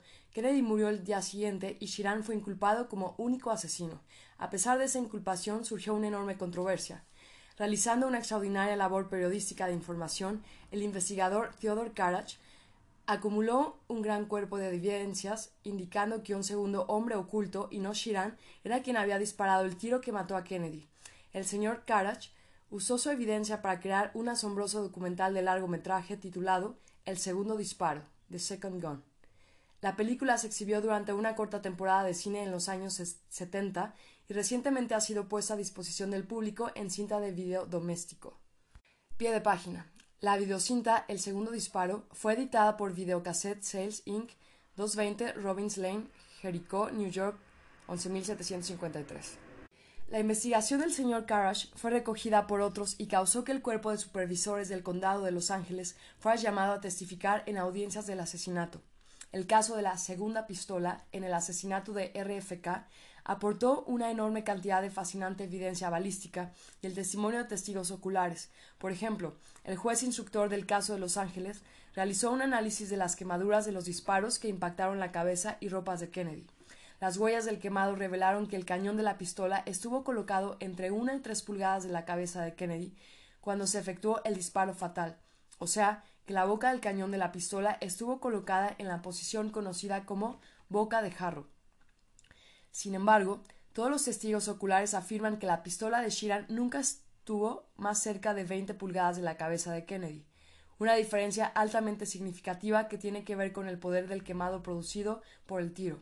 El segundo disparo sugiere que la bala fatal puede haber sido disparada con la pistola del guardia de seguridad uniformado que sostenía a Kennedy por el brazo derecho cuando comenzó el tiroteo. El guardia admitió que sacó su pistola cuando comenzó el tumulto, pero negó haber disparado. No hay ningún registro que indique que la policía haya examinado la pistola del guardia. En un extraño diario, presumiblemente escrito por Shiran y descubierto en su apartamento después del atentado, parece encontrarse evidencia de peso para la teoría de la conspiración. En ese diario, Shiran escribió varias veces la necesidad de matar a Robert Kennedy conectada con cobro de una gran suma de dinero. Una de las frases menciona cien mil dólares. La frase más interesante del diario es aquella donde Shiran, ansioso con el pensamiento de recibir el pago por sus servicios en un gran cheque, aparecía repitiendo una frase que le ordenaba afirmar que nunca había recibido la promesa de cobrar dinero por la muerte de Kennedy, la cual debía ocurrir el 5 de junio de 1968, la fecha de las primarias de California. El diario de Shiran contenía las siguientes palabras. Decía, Robert Kennedy debe ser asesinado. Robert Kennedy debe ser asesinado antes del 5 de junio del 68. Robert Kennedy debe ser asesinado. Yo nunca he oído hablar de pagar por el favor a la orden de de de de. El Departamento de Policía de Los Ángeles consideró que las notas del diario no eran otra cosa que los gritos de un perturbado mental y asesino solitario. Si en verdad ese diario fue escrito por Shiran, sus referencias al dinero ciertamente suministrarían un nuevo adicional para disparar contra Kennedy por quien sentía que le causaba un gran disgusto. La pregunta es, ¿quién aparentemente le ofreció dinero a Shiran y le hizo creer que lo recibiría cuando finalmente saliera de la prisión? Por aquellos días, Shiran mantuvo que actuó que actuó totalmente solo y el FBI y el Departamento de Policía de Los Ángeles estuvieron contentos de estar de acuerdo con él. Si un guardia de seguridad disparó la bala que mató a RFK, es posible que lo haya hecho accidentalmente, el guardia pudo haber sacado su pistola desde su cartuchera en un esfuerzo por defender a Kennedy. Sin darse cuenta de ello, sin embargo, la policía nunca consideró esa posibilidad a pesar de la poderosa evidencia señalando que la pistola de Shiran no disparó la bala fatal. Por el contrario, el Departamento de Policía de Los Ángeles fue muy terco manteniendo su teoría del asesino solitario. Y como apuntó un artículo publicado en el diario de Los Angeles Times, dice, manejo muy mal algunas de las evidencias físicas claves. Pie de página. El mal manejo de la evidencia incluye a los paneles del cielo raso del área de la cocina que pueden haber tenido huecos de disparos, indicando la presencia de una segunda arma. Increíblemente, los paneles fueron destruidos por la policía. Según Daryl Gates, jefe del Departamento de la Policía de Los Ángeles, la destrucción de paneles se hizo como una operación de rutina. El señor Gates declaró que esto no constituía la destrucción de evidencia porque los paneles no habían sido introducidos como evidencia en el juicio de Shiran. No obstante, añadió lo siguiente Pienso que esto, la destrucción de los paneles, fue falta de juicio, fue una falta de sentido común e inexcusable, porque el caso tenía una gran magnitud. Más importante, Shiran fue sentenciado ya y su apelación está todavía por presentarse. La evidencia potencial nunca debió destruirse antes de que el caso estuviese totalmente concluido. ¿Por qué diablos fueron destruidas esas cosas? Esto bordea un círculo vicioso. Esto es como abrirle las puertas a la duda y a la crítica. No hay otra forma de explicar esto. Se cierra. Otra vez abundaron los rumores sobre una posible mafia y o la CIA envueltas en el asesinato de Robert Kennedy, pero ningún conspirador fue envuelto en el caso. Al comienzo de la tarde del 30 de marzo de 1981, el presidente Ronald Reagan terminó de pronunciar un discurso en el Hotel Hilton de Washington, Rodeado por su escolta y agentes del servicio secreto, Reagan caminaba por la calzada donde lo esperaba una limusina. Como sucedió en el atentado a Robert Kennedy, un joven aparentemente loco emergió de la multitud disparando una pistola. Reagan fue empujado dentro de la limusina por un agente del servicio secreto, llevado al hospital y sometido a cirugía para remover una sola bala que se había incrustado en el lado izquierdo de la caja torácica y perforado el pulmón de ese mismo lado. Afortunadamente el disparo no fue fatal. El asesino solitario, llamado John Hinckley Jr., fue culpado del crimen. De acuerdo a un columnista en un diario, el FBI hizo todo lo necesario para probar que Hinckley había sido un asesino solitario en la escena. Alguna gente, sin embargo, ha expresado dudas acerca de la conclusión del FBI. En una conferencia de prensa ofrecida un mes después de su recuperación, Reagan respondió preguntas indicando que él no sintió el impacto de la bala que le pegó hasta que no estaba dentro de la limusina. Ah. Pregunta. ¿Cuál fue su primer pensamiento cuando se dio cuenta que había sido alcanzado? Respuesta. Realmente no puedo recordar muy claramente. Yo supe que había sido alcanzado por el hombre del servicio secreto que me llevaba al auto y era, debo decir, que yo estaba con un dolor paralizante.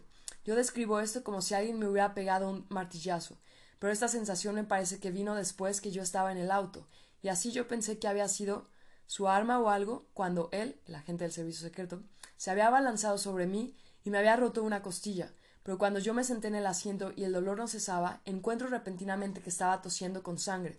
Ambos decidimos que podía ser que yo tuviera partida una costilla y perforado un pulmón. En una entrevista posterior, la esposa del señor Reagan, Nancy, confirmó la impresión del presidente. ¿Había el señor Reagan simplemente sufrido una reacción retardada a una bala disparada desde la pistola de Hinckley, o había sido realmente alcanzado, quizá accidentalmente, dentro del auto, por un disparo del agente del servicio secreto, como lo sugiere el testimonio de arriba? De acuerdo al FBI, la bala que hirió al señor Reagan había rebotado en la puerta de la limusina justo cuando el señor Reagan estaba siendo empujado dentro del vehículo. Si la explicación del FBI es cierta, ¿por qué la bala no explotó en el momento del impacto con la puerta, ya que era una bala explosiva? Quizás la bala estaba pasada. Es posible que las dos coincidencias sucedieron en el atentado a Reagan, una bala vencida seguida por una reacción retardada de dolor. Otra explicación que no requiere una coincidencia es que Reagan fue alcanzado, tal vez accidentalmente, por el agente del servicio secreto dentro del auto. Esto explicaría ambas, la falla de la bala explosiva, esa no pegó en la, la interpuesta puerta de metal, y el relato del propio Reagan. El FBI no buscó el ángulo del segundo disparo en el atentado a Reagan, lo cual es preocupante tomando en cuenta que el presunto asesino John Hinckley declaró que existía una conspiración envuelta en el atentado. En su edición del 21 de octubre de 1981, el New York Times informó. Decía, una fuente del Departamento de Justicia confirmó la noche pasada una información de John W. Hinckley Jr., encontrada en papeles escritos en la celda en julio y posteriormente confiscados, donde declaraba que él formaba parte de una conspiración cuando disparó al presidente Reagan y tres hombres más el 30 de marzo. La declaración de Hinckley habría puesto en movimiento una intensa investigación de una conspiración. Después de todo, John W. Hinckley Jr. no era un simple individuo salido al azar de la olla de sopa americana. Es el hijo de un adinerado amigo personal del entonces vicepresidente George Bush quien por supuesto que habría llegado a la presidencia si Reagan hubiera muerto. Esto no quiere decir que necesariamente existió una conspiración, solo que tales circunstancias típicamente ameritaban que se desarrollase una más intensa investigación. El New York Times informó que el FBI incautó papeles de Hinckley, le siguió la pista y concluyó que la conspiración denunciada por Hinckley en sus papeles no era verdad. El juez de la causa ordenó al fiscal y a los testigos no divulgar el contenido de los papeles de Hinckley al público, el guarda de la prisión, que había incautado y leído los papeles, le dio un testimonio en forma secreta al juez. En el juicio de Hinckley, ni la defensa ni la fiscalía acusadora en ningún momento llegaron a plantear la posibilidad de una conspiración y de una segunda arma. Por el contrario, todo el juicio se centró en los muy visibles problemas mentales de Hinckley. Quizás los tres atentados discutidos hayan sido cometidos por asesinos solitarios, con dos de ellos involucrando el disparo accidental de un arma de fuego por un agente de seguridad. Un asesinato cometido en Filipinas probó, no obstante, que tales escenarios pueden ser algunas veces la cobertura para un asesinato cometido por una organización de inteligencia. En el año 1983, Benigno Aquino era un líder popular de la oposición en las Islas Filipinas. Filipinas estaba para ese entonces bajo el gobierno dictatorial del presidente Ferdinand Marcos. Este impulsó la ley marcial en los años 60 y nunca más vio la oportunidad para levantarla. Aquino, después de tres años de exilio voluntario, de su nación, decidió regresar a pesar de que seis años antes había sido condenado a muerte por un escuadrón de fusilamiento debido a sus actividades políticas. El avión donde venía de regreso a su país aterrizó en el aeropuerto de Manila el 21 de agosto de 1983. Rodeado por oficiales de seguridad filipinos, Aquino descendía por la escalerilla del avión cuando sonó un disparo. Una bala lo impactó detrás de la cabeza y lo mató. El asesino solitario, Rolando Galman, y Danwan estaban sobre el área de la pista y fue inmediatamente muerto por un hombre de seguridad que estaba cerca de él. El gobierno rápidamente declaró a Galman como el asesino solitario y trató de cerrar el caso. Inmediatamente se despertaron las sospechas. El presidente Marcos tenía un motivo para matar a Aquino y era que ya Aquino había sido sentenciado a muerte. Para sofocar esas sospechas, Marcos convino en forma una comisión oficial para investigar el asesinato, similar a la comisión Warren formada veinte años antes en los Estados Unidos para investigar el asesinato de John Kennedy. Los críticos que la comisión formada por Marcos estaba de un solo lado y era pro Marcos. Muchos dudaban que el panel llegara a una conclusión diferente a la, oficial. Sin embargo, algo inesperado surgió. El panel consiguió el panel prosiguió la investigación objetivamente. Se oyeron evidencias sobre las quemaduras de pólvora en la cabeza de Aquino, indicando que la bala fatal fue disparada entre 12 y 16 pulgadas de distancia. El gobierno afirmó que Galman había estado cerca de Aquino, pero testigos oculares no llegaron a confirmar esto. Un periodista que estaba en el avión declaró que dos hombres de seguridad parados a la derecha de Aquino habían sacado sus revólveres y habían apuntado detrás de la cabeza de Aquino justo antes de que sonara el disparo. Abrumadora evidencia forense y testimonios oculares indicaban que Aquino había sido baleado por uno de los hombres de seguridad asignados para protegerlo. El asesino solitario nada más fue una burda cobertura. La comisión de Marcos solicitó otra investigación al respecto. Las pesquisas del panel resultaron en el procesamiento criminal de varios oficiales militares de alto rango. Sin embargo, en la Corte todos fueron absueltos. Los caprichos del sistema de justicia de Filipinas no permitió la introducción en el juicio de una enorme cantidad de testimonios cruciales adquiridos por la Comisión. No apareció un importante número de testigos necesarios para la prosecución de juicio. Otros testigos declararon que habían sido intimidados. Después que Marcos fue echado de su despacho y enviado a un lujoso exilio en Hawái, por Corazón Aquino, la esposa de Benigno Aquino, los testigos volvieron al tribunal y declararon que el juicio había sido amañado por Marcos. Otros testigos oculares del atentado también proporcionaron más evidencias corroborando que Benigno Aquino fue muerto por un hombre de seguridad. El asesinato de Aquino significa que el escenario del atentado virtualmente es idéntico al de otros episodios de asesinos solitarios. Si, por ejemplo, existió una conspiración detrás de los atentados de RFK y Ronald Reagan, entonces el modus operandi parecería ser idéntico al efectuado en el atentado a Aquino, un perturbado mental o fanático político procediendo como asesino solitario, es usado como cobertura para el asesino verdadero que está en escena como escolta de seguridad de la víctima. Esto es importante debido a que los oficiales filipinos procesados por dirigir el atentado contra Aquino incluyeron al general Fabián Ver y los hombres bajo su comando. Ver no solo dirigía las fuerzas militares de la nación, sino también su red de inteligencia. En otras palabras, el atentado del asesino solitario contra Benigno Aquino fue una operación de inteligencia militar. Esto es significativo ya que la República de Filipinas era para el momento del atentado un fuerte aliado de Estados Unidos, el cual aún tiene bases aéreas y navales en su territorio. Filipinas recibe gran cantidad de ayuda de los Estados Unidos, incluyendo asesoría militar y de inteligencia. Por eso el aparato de inteligencia filipino debe mucho a la CIA norteamericana y a la inteligencia militar de Estados Unidos. Eso no significa que necesariamente las fuentes americanas estuvieron involucradas en el atentado contra Aquino. Eso simplemente señala cómo un importante servicio de inteligencia occidental utilizó recientemente la técnica del asesino solitario, pero la usó tan groseramente que la gente inmediatamente vio a través de ella. Los mismos periódicos de los Estados Unidos de América, que han estado pronto en aceptar el veredicto del asesino solitario en los asesinatos norteamericanos, sacaron editoriales condenando la absolución de los militares filipinos. Nos quitamos el sombrero frente a los valientes miembros del panel que tuvieron el coraje de mirar detrás del mito del asesino solitario, y también frente a los testigos que tuvieron suficiente valentía para atestiguar. Una integridad como esta es una preciosa virtud. El asesino solitario moderno no es un fenómeno exclusivamente relacionado con los norteamericanos. Ellos están en el ámbito internacional. El 13 de mayo de 1981, durante una aparición pública en la Plaza de San Pedro, fue herido en un atentado el Papa Juan Pablo II. Sobrevivió al incidente y continúa ejerciendo el papado. El asesino solitario culpable, Mehed Ali Agha, había disparado con de la multitud que rodeaba el vehículo papal.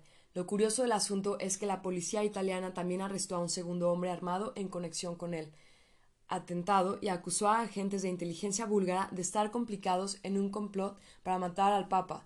Bulgaria todavía era una república comunista. Rusia acusó a la CIA americana de manufacturar la denominada conexión búlgara, con fines de propaganda. Sin embargo, los periódicos occidentales informaron que la CIA realmente había parado y presionado a la policía italiana para que retirara la acusación a la conexión búlgara. La consideración del caso de un segundo armado. Los italianos sucumbieron a las peticiones de la CIA después que el acusado de asesino, Mehed Adga, destruyó su propia credibilidad, contradiciéndose en su historia y adoptando un comportamiento extraño. En Suecia, un episodio significativo de asesino solitario rodeó la muerte del popular primer ministro Olaf Palmer el 28 de febrero de 1986. El señor Palmer estaba de regreso a su casa después de ver una película acompañado de su esposa, cuando un hombre armado corrió hacia el primer ministro, disparó dos veces y se perdió en la noche. Inmediatamente surgió la sospecha de una conspiración, pero rápidamente corrió el rumor de que el asesinato fue trabajo de un lunático. Eventualmente fue arrestado un sospechoso quien negó su responsabilidad y fue absuelto. En 1990 el gobierno sueco pagó su restitución por el tiempo que pasó en la cárcel. Hasta ese momento ningún otro sospechoso había ido a juicio. Vale la pena ver como episodio final el que sucedió en Alemania Occidental el 25 de abril de 1990 con Oscar Lafontaine. El señor Lafontaine era el primer el premier del estado Saarland estaba nominado como candidato socialdemócrata a la oficina del canciller de Alemania. Durante una reunión política, se encontraba en el Estado junto a otro líder socialdemócrata, Johannes Rau. Una persona que parecía ser un guardia de seguridad condujo a una mujer al estrado. La mujer llevaba un ramo de flores. Cuando llegó a la Fontaine, calmadamente desenfundó un cuchillo de carnicero y se lo enterró en la garganta. Afortunadamente el señor Lafontaine sobrevivió a pesar de una significativa pérdida de sangre y pudo terminar su accidentada campaña. La asaltante, Adele Aid Streidel, fue arrestada inmediatamente y etiquetada como una enferma mental, asesina solitaria. Sin embargo, el atentado tenía la misma marca de varios de los episodios de asesinos solitarios que hemos visto, Aparentemente involucran a personal de seguridad. Los llamados asesinos solitarios presentan signos de severa perturbación mental y cometen el acto abiertamente. El uso de un cuchillo de carnicero en vez de una pistola hace que Streidel aún más parecida a los asesinos medievales de Persia, los cuales usaban arma blanca. Ese intento de asesinato ocurrió en un tiempo político crucial. El señor Lafontaine estaba en una competencia contra el canciller Helmut Kohl. El señor Kohl estaba abogando en primera línea por la rápida reunificación de Alemania y por la unidad europea, lo cual involucraría cambios mayores en materia de política económica y militar. El señor Lafontaine y la socialdemócrata estaban gobernando con una plataforma de bajo perfil en el proceso de reunificación de Alemania. Como en el caso de Adelheid Strider, un elemento significativo de casi todos los casos recientes de asesinos solitarios es el estado mental de los ejecutantes en el momento del atentado, la aparente enfermedad mental, exhibida por muchos de ellos, puede muy bien ser evidencia de adulteración mental. Se supo que Shiran, que Shirhan Shirhan había sido hipnotizado por amigos en repetidas ocasiones, y a quien la policía inadecuadamente investigó. Testigos visuales informaron que Shirhan parecía estar casi en trance hipnótico la noche que disparó a Robert Kennedy. John Hinckley Jr. había tenido una cantidad de intervenciones psiquiátricas durante sus días de preasesinato, y todavía no sabemos en qué consistían estas. ¿Recibió Hinckley algún implante visionario similar a los que Adolfo Hitler había recibido como paciente psiquiátrico en Pacewalk? Como los antiguos asesinos de Persia, Hinckley estaba motivado por una noción loca de que alcanzaría el cielo matando a Reagan, excepto que el cielo de Hinckley era su inalcanzable amor por cierta fémina actriz de cine. Hinckley pensaba que se ganaría ese amor matando al presidente. El peculiar estado mental de Medhed Ali Agha y otros asesinos modernos como el chillón Fromm, que trató de matar al presidente Gerald Ford en 1975, son bastante indicativos de que la adulteración mental puede ser un factor resaltante en la mayoría de los episodios de asesinos solitarios modernos, similar a como lo fue en la Persia medieval. A la luz de lo antes expuesto, quizás no es sorprendente descubrir evidencias de la red de la hermandad directa o indirectamente ligada con un asesinato moderno. John Hinckley Jr., por ejemplo, perteneció por un tiempo a una organización nazi norteamericana. El nazismo norteamericano moderno, usando organizaciones intermediarias como naciones arias, está profundamente influenciado por el misticismo estilo hermandad, como lo fue el nazismo alemán original. Chillon Fromm fue un partidario de Charles Manson, quien predicaba un extraño misticismo apocalíptico en una pequeña comuna de California. Manson y su familia fueron los que cometieron el horrible crimen de Ted LaBianca en Los Ángeles en 1969. Lo curioso es que Manson fue una vez informante de la policía. Mientras la técnica del asesino solitario continúe funcionando sin oposición, aquellas naciones víctimas de ella nunca subirán por encima del nivel de una república bananera. Esto incluye a los Estados Unidos y las naciones europeas. Solo se necesita mirar la manera como tales asesinatos han influenciado la sucesión presidencial estadounidense, para apreciar cuánto daño la técnica ha hecho a la democracia. El problema con el liderazgo americano de estos tiempos no es tanto una dificultad causada por el proceso electoral o por defectos de la Constitución. El problema es que el proceso electoral y la Constitución han sido severamente socavados por el asesinato de líderes y candidatos, cuando las organizaciones policiales contribuyen a esto, ignorando o suprimiendo evidencia, y de no ser así, entorpeciendo sus propias investigaciones, esas organizaciones policiales pasan a ser asesorías para el crimen en un sentido verdaderamente real y legal. Así es como una democracia muere. A todo lo largo de este libro hemos resaltado el papel de la hermandad en la perpetuación de la revolución. Las revoluciones y los movimientos de resistencia armada son muy costosos para montarlos. Así vemos como una mayoría de ellos son financiados por organizaciones de inteligencia. Desgraciadamente, un subproducto de esa actividad es el terrorismo. Los grupos terroristas constituyen una manera de mantener vivo un conflicto. Un interesante libro titulado The Terror Network por Claire Sterling revela las fuertes interconexiones que han existido entre grupos terroristas que aparentemente no guardan ninguna relación. Las organizaciones terroristas y las ideologías en conflicto han sido mutuamente apoyadas por cajas de seguridad y proveedores de The Terror Network revela que muchas de esas fuentes de suministros tenían conexión con la KGB rusa, aunque el libro falta en mencionar el papel de los servicios de inteligencia occidental en apoyo a varias formas de terrorismo. La meta de algunos grupos terroristas en mantener la llamada revolución permanente, o lo que es lo mismo, una revolución violenta que nunca se termina, esta mente está arraigada en el concepto marxista de que la lucha de clases es inevitable y debe ocurrir continuamente para que de ella surja la utopía. Como recordemos, como recordaremos, esa idea tuvo su origen primordial en la enseñanza calvinista de que un mundo en guerra es un mundo más cerca de Dios. Por eso, la revolución permanente está planeada para mantener al pueblo luchando constantemente, para que todos nosotros podamos gozar de una futura utopía. ¿Esto suena a la locura? ¿Dices? Claro que la es. La revolución permanente, la cual ha sido financiada por varios servicios de inteligencia y está inspirada por conceptos que vienen de la red de la hermandad, es todavía una de las formas de mantener a la humanidad en un constante estado de guerra y desunión. Los esfuerzos para generar conflictos sin tregua en la Tierra aparentemente han sido tan exitosos que amenazan con borrar a la mayor parte de la humanidad. Poderosas bombas atómicas se construyen en preparación de una inminente batalla final entre las fuerzas del bien y el mal. Para aquellos que creen que la guerra nuclear es impensable, pues piénselo de nuevo. En el clima de confrontación sin fin que compartimos sobre la Tierra, muy rara vez un arma no ha sido usada. Las bombas atómicas fueron lanzadas en la Segunda Guerra Mundial y si vamos a creer en alguna evidencia, ella puede haber sido usada para barrer civilizaciones humanas en un pasado antiguo. Hay una gran ironía en esto.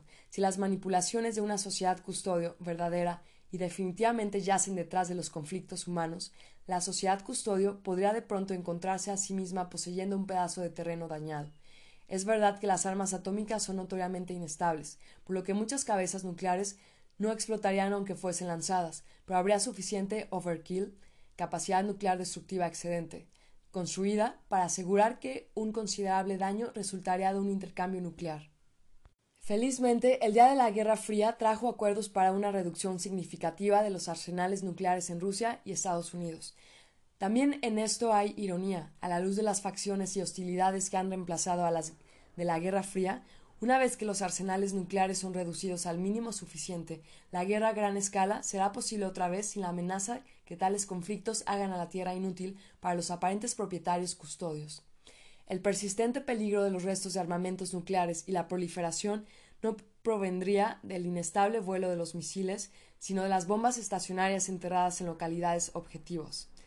El Pentágono expresó su opinión al respecto con una posibilidad en un informe militar ultrasecreto producido en 1945. Esta opinión fue expresada otra vez en años recientes, cuando se hacían esfuerzos para desarrollar el plan de un sistema de defensa antimisil denominado la Guerra de las Galaxias, en el cual se usarían rayos láser para derribar los misiles enemigos. Pie de página. El plan de la Guerra de las Galaxias pudiera convertirse en un arma ofensiva utilizable en la destrucción rápida de ciudades enemigas mediante rayos láser, las armas láser serían más mortales que un arsenal nuclear y si se desarrollaran podrían reemplazar los inventarios atómicos americanos. En el año 1992, el presidente de la nueva República Rusa propuso un acuerdo con los Estados Unidos para crear un sistema de armamento así. Se cierra. Algunos estrategas temen que si el sistema de guerra de las galaxias es exitoso, podría alentar a una potencia extranjera hostil para pasar de contrabando y plantar bombas atómicas en los Estados Unidos si sintiera que sus misiles son inofensivos. Tales bombas pueden fácil colocarse y movilizarse en camionetas o camiones.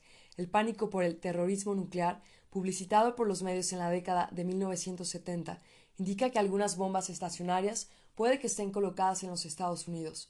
Es también importante tener en cuenta que el origen de tales bombas puede que no sea siempre un gobierno enemigo o un grupo terrorista hostil.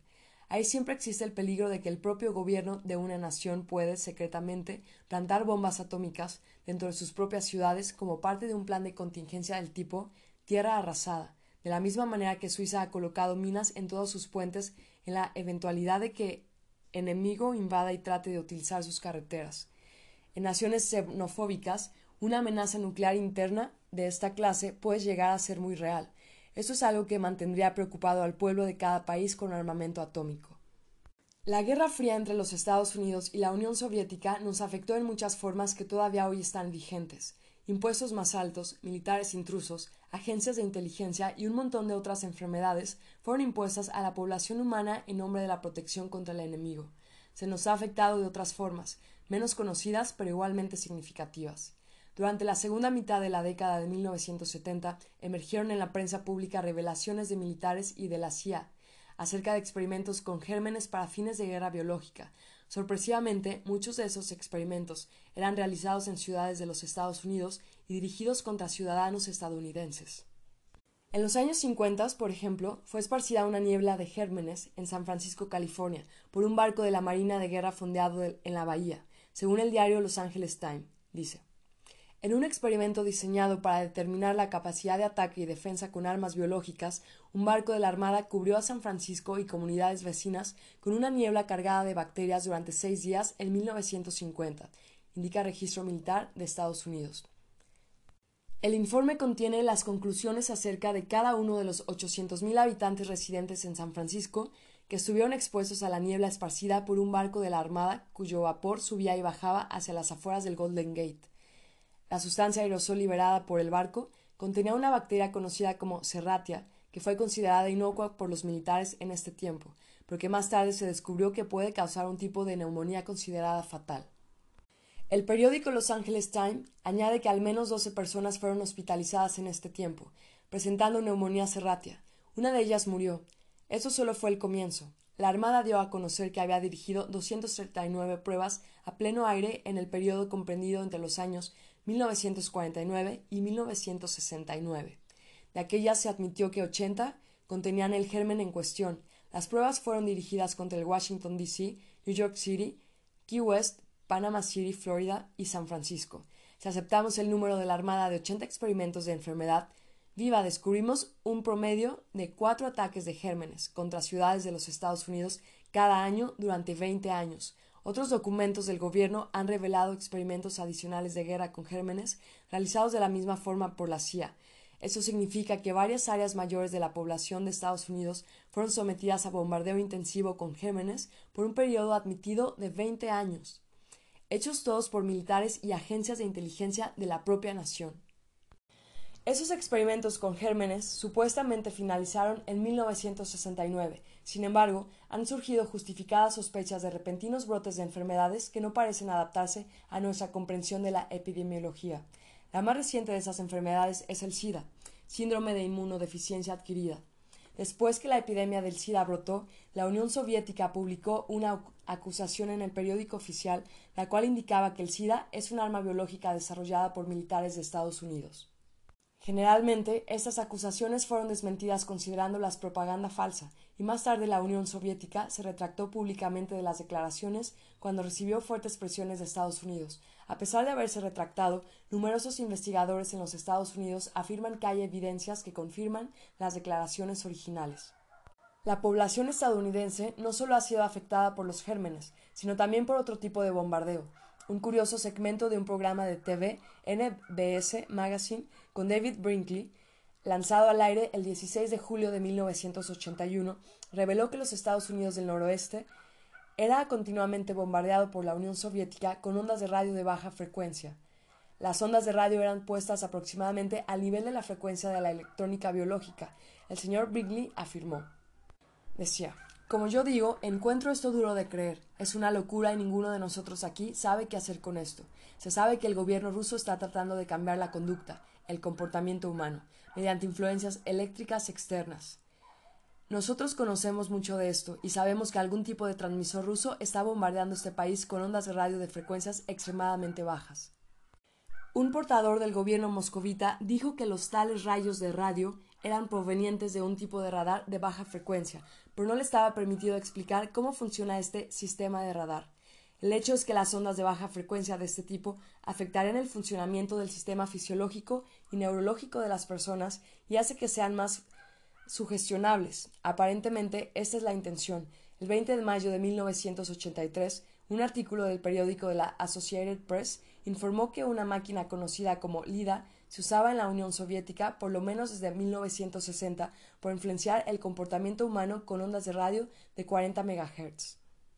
LIDA es usada en Rusia como tranquilizante y produce un estado parecido al trance. El manual del operador ruso llama a la máquina LIDA, un aparato de tratamiento de pulso a distancia, para aplicar a problemas psicológicos, hipertensión y neurosis. La máquina se ofrece como un posible sustituto de las drogas psicotrópicas. Cuando apareció el artículo de la AP, los rusos presentaron una lida al Hospital Memorial de Veteranos Jerry L. Pettis de los Estados Unidos, cumpliendo con un programa de intercambio médico.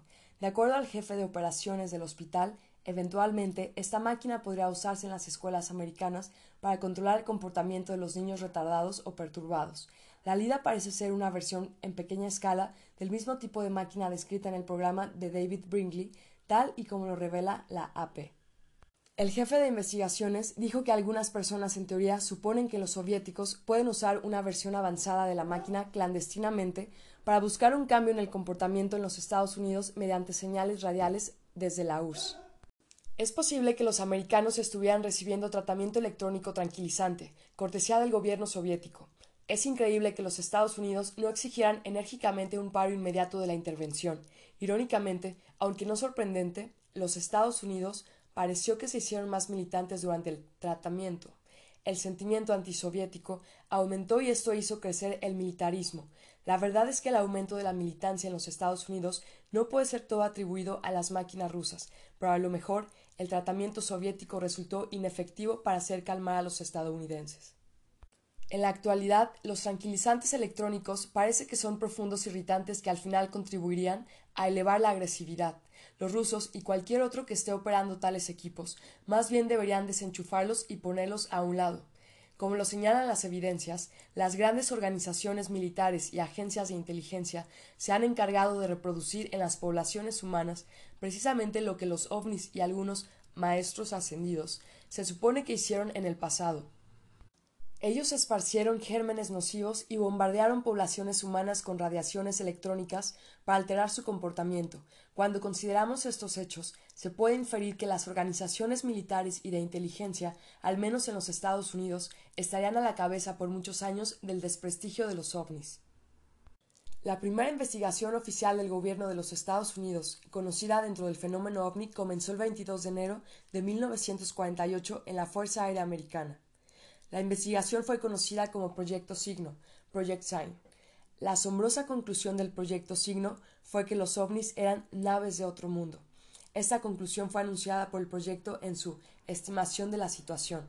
Esta declaración fue inmediatamente desechada por el jefe del Estado Mayor General Hoy S. Vanderberg, quien desestimó la evidencia como insuficiente.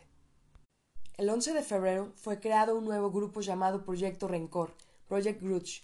El propósito de Rencor era investigar el fenómeno ovni con la premisa básica que las naves extraterrestres no existen.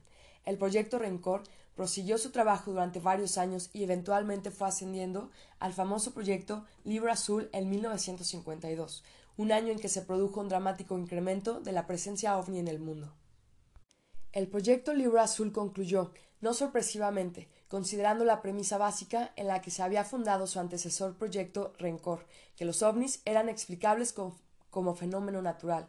En el año en que fue creado el proyecto Libro Azul, la CIA entró en la controversia ovni con una investigación propia, en 1953, la CIA reunió un grupo de eminentes científicos en un importante panel conocido como el Panel Robertson. El panel de la CIA inmediatamente estampó su sello oficial de visto, diciendo que los ovnis no representaban una raza extraterrestre. El panel agregó que los ovnis no constituían una amenaza para la seguridad nacional y escribió las siguientes palabras para sugerir que era deseable la supresión de los informes ovnis como un asunto de interés nacional. Dice el énfasis continuado en informar sobre ese fenómeno en estos tiempos peligrosos resulta una amenaza para el funcionamiento ordenado del órgano protector del cuerpo político. Como consecuencia, la CIA y el FBI investigaron a mucha gente que informó acerca de los ovnis. La Fuerza Aérea de los Estados Unidos cooperó con la emisión de regulaciones en 1958, instruyendo a los investigadores de la Fuerza Aérea para que entregaran al FBI los nombres de las personas que declaraban haber tenido contacto con ovnis en alguna forma, en el entendido que tales personas estaban ilegal y engañosamente poniendo el asunto en dominio público. Aunque se habían facilitado esas regulaciones al FBI, curiosamente esta agencia no continuó investigando los casos ovnis. Sin embargo, al final de los años 50 y al principio de los 60 existían en el gobierno estadounidense la definida intención de invalidar la discusión e información pública del fenómeno ovni. Hoy, el gobierno de los Estados Unidos está públicamente fuera del fenómeno ovni. Muchas de las antorchas del desprestigio han sido transferidas a un grupo privado llamado Comité de Investigaciones Científicas de las Declaraciones Paranormales, CICDP. El CICDP alardea de una impresionante lista de consultores técnicos y científicos, muchos de los cuales son catedráticos como profesores en prestigiosas universidades, el CIDCDP publica trimestralmente una entrevista llamada El investigador escéptico, de Skeptical Inquirer. Una premisa básica sobre la cual opera CICDP es que los ovnis no han probado ser naves extraterrestres. El CICDP también desprestigia cualquier otro fenómeno que considere falso o pseudocientífico, tales como la clarividencia, el espiritualismo, la gran pisada, el abominable hombre de las nieves, el monstruo de Loch Ness y todos los fenómenos espirituales. El comité tilda de pseudociencia cualquier esfuerzo por estudiar seriamente los fenómenos espiritual y ovni, propagando libremente el término. Naturalmente que el CICDP solo practica la ciencia real. Muchos CICDP y miembros escépticos locales son bastante enérgicos, y algunos de ellos se presentan regularmente en espectáculos de radio y televisión. La influencia del CICDP hoy día es muy fuerte, además de su presencia en las facultades de las universidades afiliadas al CICDP, ejerce gran influencia en los medios. El célebre astrónomo Carl Sagan, por ejemplo, figura en la lista de miembros del CICDP. Otros miembros son Bernard Dixon, editor europeo de la revista OVNI, Paul Edward, editor de la Enciclopedia de Filosofía León Yarov, gerente editor de la revista Discover, Philip Klass, editor senior para la aviación de la revista Aviation Week and Space Technology, y por último, B.F. Skinner, autor y famoso conductivista que hizo mucho por promover el modelo de estímulo-respuesta de la conducta humana en nuestra propia generación. El CICDP ha ganado seguidores principalmente debido a la organización que exitosamente promueve una imagen de objetividad. En la declaración de propósitos de la CICDP, por ejemplo, leemos lo siguiente. Dice, el Comité para la Investigación Científica de las Declaraciones Paranormales intenta estimular la investigación crítica de las declaraciones paranormales y ciencia marginal, desde un punto de vista responsable, científico y diseminar información cierta, factual acerca de los resultados de tales exámenes para la comunidad científica y el público. El comité es una organización científica y educacional sin fines de lucro. El comité suena como una organización maravillosa. El mundo puede beneficiarse enormemente de la investigación objetiva dentro de las declaraciones ovnis y paranormales. Es especialmente importante para investigadores sanos sacar lo legítimo y apartarlo de lo fraudulento, lo cual no es siempre fácil de hacer. Desafortunadamente, el CICDP no proporciona la objetividad necesaria para cumplir esta tarea. El resultado de la investigación del CICDP siempre ha sido, a mi entender, un desprestigio completo. Esto ha dejado perpleja a mucha gente que no puede comprender cómo se rechazan algunas evidencias si, en realidad, han sido miradas objetivamente. La solución de este acertijo llega cuando se descubre quién comenzó con el CICDP y por qué. El CICDP fue fundado en 1996 bajo el patrocinio de la Asociación Humanística Americana, American Humanist Association. La AHA, evidentemente, está dedicada al avance de la filosofía del humanismo. El humanismo en sí es difícil definirlo porque con mucha frecuencia significa diferentes cosas para diferentes personas. Esencialmente, el humanitarismo es una escuela del pensamiento que tiene que ver con los intereses y valores humanos en oposición a los intereses y valores religiosos. Trata con las cuestiones de ética y la existencia desde la perspectiva de los seres humanos como entidades físicas sobre la tierra. El humanismo religioso tendría que ver con lo espiritual y teológico, pero aproximándose a ellos desde un foco central humano como opuesto al foco central Dios o central espiritual de la mayoría de las religiones. La forma mejor conocida de humanismo organizado en los Estados Unidos en la actualidad es el llamado humanismo secular, no religioso. El humanismo secular admite solamente la realidad de la existencia física y rechaza la existencia espiritual y teológica. Es una filosofía de estricto materialismo.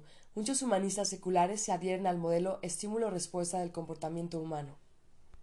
El actual presidente y fundador del CICDP es Paul Kurtz, profesor de filosofía de la Universidad del Estado de Nueva York en Buffalo.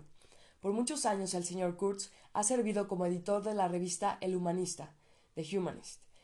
Es uno de los autores del Manifiesto Humanista II y uno de los autores del libro titulado En defensa del humanismo secular. Este libro es interesante porque expresa algunas de las doctrinas y metas del movimiento humanista secular organizado esas doctrinas y metas del movimiento son significativas a la luz del papel que el profesor Kurtz y otros humanistas seculares han jugado en la fundación de CICDP. Sobre la materia de la existencia espiritual, el profesor Kurtz escribió. Dice, los humanistas rechazamos la tesis que sostiene que el alma es separable del cuerpo o que la vida persiste en alguna forma después de la muerte del cuerpo. De acuerdo al manifiesto humanista segundo, dice, es más, la ciencia afirma que la especie humana es una emergencia de las fuerzas evolucionarias naturales. Por lo que sabemos, la personalidad es una función del organismo biológico operando en un contexto social y cultural. Tales ideas son buenas para aquella gente que escogieron creer en ellas. El punto mío es este. Los individuos y las organizaciones que promueven activamente tales ideas se encuentran en dificultad para ser genuinamente objetivos cuando investigan evidencias que contradicen llanamente sus puntos de vista establecidos, datos estables. Ellos han declarado ya en lo que creen y lo que rechazan. Objetivamente, es aún más difícil cuando aquellas mismas personas buscan activamente diseminar su manera de pensar como una meta social. De acuerdo al Manifiesto Humanista II, dice nosotros afirmamos una serie de principios comunes que pueden servir como base para una acción unida, principios positivos sobresalientes para la condición humana presente, ellos son un plan para una sociedad secular a una escala planetaria. Vemos en esta cita que allí existe una intención unificada entre muchos humanitaristas seculares para crear una sociedad secular global. El presidente fundador del CICDP, profesor Kurtz, ayudó a redactar el documento que anuncia esta intención. No hay nada incorrecto, per se, en haber adoptado esta intención. Es común a los activistas de filosofías y religiones tratar de configurar el mundo a su propia imagen. Sin embargo, hay que pagar un precio por tal activismo. CICDP y sus grupos de escépticos afiliados pierden su credibilidad. Ellos son vistos como abogados para un cierto punto de vista, no como investigadores desinteresados. Ellos son acusadores en las cortes de investigación, no jueces o jurados. Vemos en grupos como el CICDP un problema que ha existido por siglos. La mayoría de las batallas ideológicas han sido luchadas por extremistas. Los humanistas seculares, por ejemplo, representan un materialismo extremo y con frecuencia combaten a los cristianos fundamentalistas modernos, que son los representantes de la extrema religiosa. Ambos lados son extremistas en eso de mantener opiniones vivas mediante la ignorancia de grandes cuerpos de evidencia. Ellos fácilmente se hacen blanco unos a otros porque ambos tienen muchos defectos, y todavía hay gente que se entusiasma poniéndose al lado de uno de otro en base a que hay un lado equivocado y el otro lado que señala esas equivocaciones debe estar en lo correcto. Pero cuando finalmente ellos conocen la verdad, ambos descubren que habían estado equivocados. Dos lunáticos Pueden discutir interminablemente sobre cuál de los dos es Napoleón Bonaparte, pero desgraciado es el intruso que toma partido y jura lealtad a uno cualquiera de ellos. Mientras el extremista pelea, a menudo la verdad yace ignorada en una dirección diferente. A pesar de los esfuerzos del humanismo secular y otros de similar tendencia ideológica para negar la religión y la teología, la religión continúa siendo una poderosa fuerza en la sociedad humana. Si toda la verdad sobreviviente de todos los sistemas místicos y religiosos ampliamente establecidos fueran a reunirse hoy en día, resultarían insuficientes para pasar a una persona por sobre las formidables barreras que se interponen en el camino de su completa recuperación espiritual. En el mejor de los casos, esas verdades acumuladas podrían ofrecer solo claves que ayudan en nuevas búsquedas.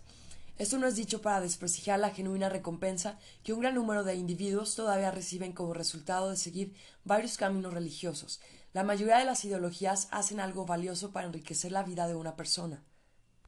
Es tan verdad, hoy como ha sido a través de toda la historia, que las nuevas religiones vienen y se van en gran número, muy pocas sobreviven mucho tiempo y se convierten en grandes religiones. A pesar de esto, las nuevas religiones son atacadas tan frecuentemente como lo fueron en el pasado. Los ataques modernos toman la misma forma que lo mismo durante siglos. A las nuevas religiones se las cataloga de males misteriosos que socavan todo lo bueno. La palabra culto es lanzada hoy por todas partes para etiquetar las nuevas religiones, aunque una gran cantidad de esas religiones no son cultos en el verdadero sentido de la palabra. Apropiadamente usado, un culto se refiere a un subgrupo de una religión mayor, tal como un culto cristiano o un culto, culto musulmán. Cualquier religión totalmente nueva o autónoma es correctamente llamada secta, o mejor todavía, simplemente una nueva religión. La palabra culto aparentemente ha llegado a ser popular debido a su cualidad fonética. También encaja bien en los titulares de los diarios. El mayor peligro de las nuevas religiones no es que ellas representen algo especialmente nuevo o diferente, es que ellas pueden ser las herramientas para dividir a la gente en facciones, como lo han hecho en el pasado. Eso se cumple aunque la religión misma no falle. Solo por existir y ser atacada, una religión moderna puede convertirse en una facción combativa, cuando se encuentra a sí misma operando en un clima social de culto a la histeria. Este tipo de clima social es fácilmente generado hoy porque la mayoría de la gente ilustrada presume de conocer sobre psicología humana. Llamando a esto vanidad, fácilmente alimenta animosidad de la gente contra las nuevas religiones, más si son gente tolerante, porque a esto se les formula la intolerancia religiosa en términos psicológicos. Irónicamente, la mayoría del activismo anticulto viene actualmente de la denominada ala derecha cristiana en su esfuerzo por acabar con el trabajo de Satanás, que incluye a todas las religiones no adherentes a las creencias fundamentalistas cristianas, las librerías cristianas son la principal válvula de escape para los libros anticultos en los Estados Unidos.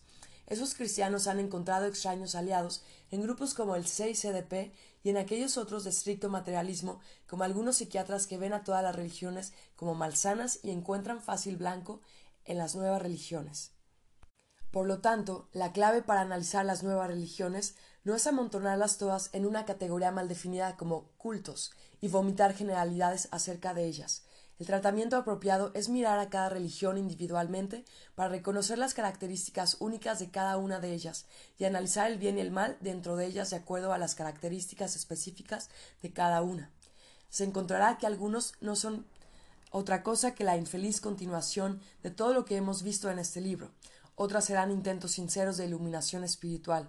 La razón importante por la cual hay que tratar de permanecer objetivos con respecto a las nuevas religiones es que el conocimiento espiritual genuino probablemente solo llegará a través de una nueva religión.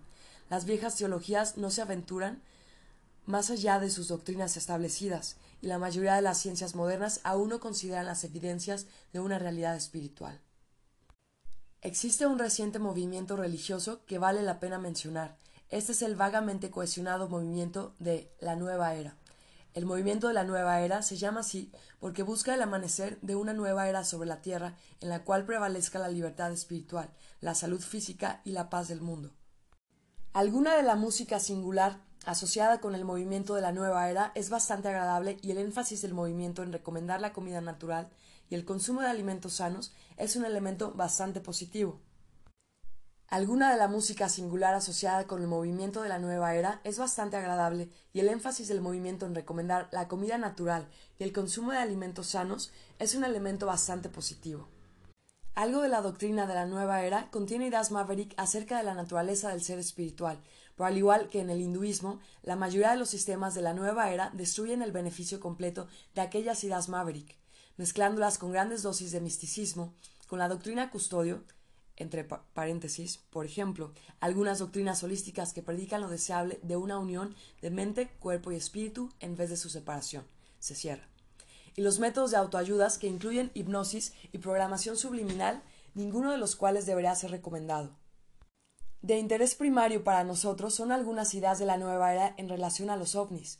Una gran cantidad de gente a través del mundo ha estado expuesta a la teoría de los antiguos astronautas, con sus postulados de que algunos eventos que figuran en las antiguas religiones eran la obra de una sociedad extraterrestre de la era espacial. Esto ha causado que caiga parcialmente el velo del mito que una vez rodeó a los ovnis. Quizás como resultado de esto, se ha hecho un esfuerzo por intermedio del movimiento de la nueva era para restablecer las creencias de viejas religiones de que la raza extraterrestre vista volando en nuestro cielo está compuesta de seres semidioses iluminados a quienes se les debería acordar respeto reverencial y mirar como una fuente de salvación. Esta actitud adoratriz ha sido ciertamente promovida a través de alguna literatura de nueva era y en recientes películas como Close Encounters of the Third Kind y Cocoon. Otras doctrinas custodio más, incluyendo los mensajes del fin del mundo, actualmente están promulgándose con un estilo moderno, dentro del movimiento Nueva Era por gente que decía estar recibiendo mensajes de los ovnis, y quizás un poco de ellos lo son. En lugar de ángeles, no obstante, la nueva era ofrece el hermano espacial. Si la historia indica algo, nuestros íntimos hermanos espaciales parecen tener poco que ofrecernos a no ser opresión y genocidio.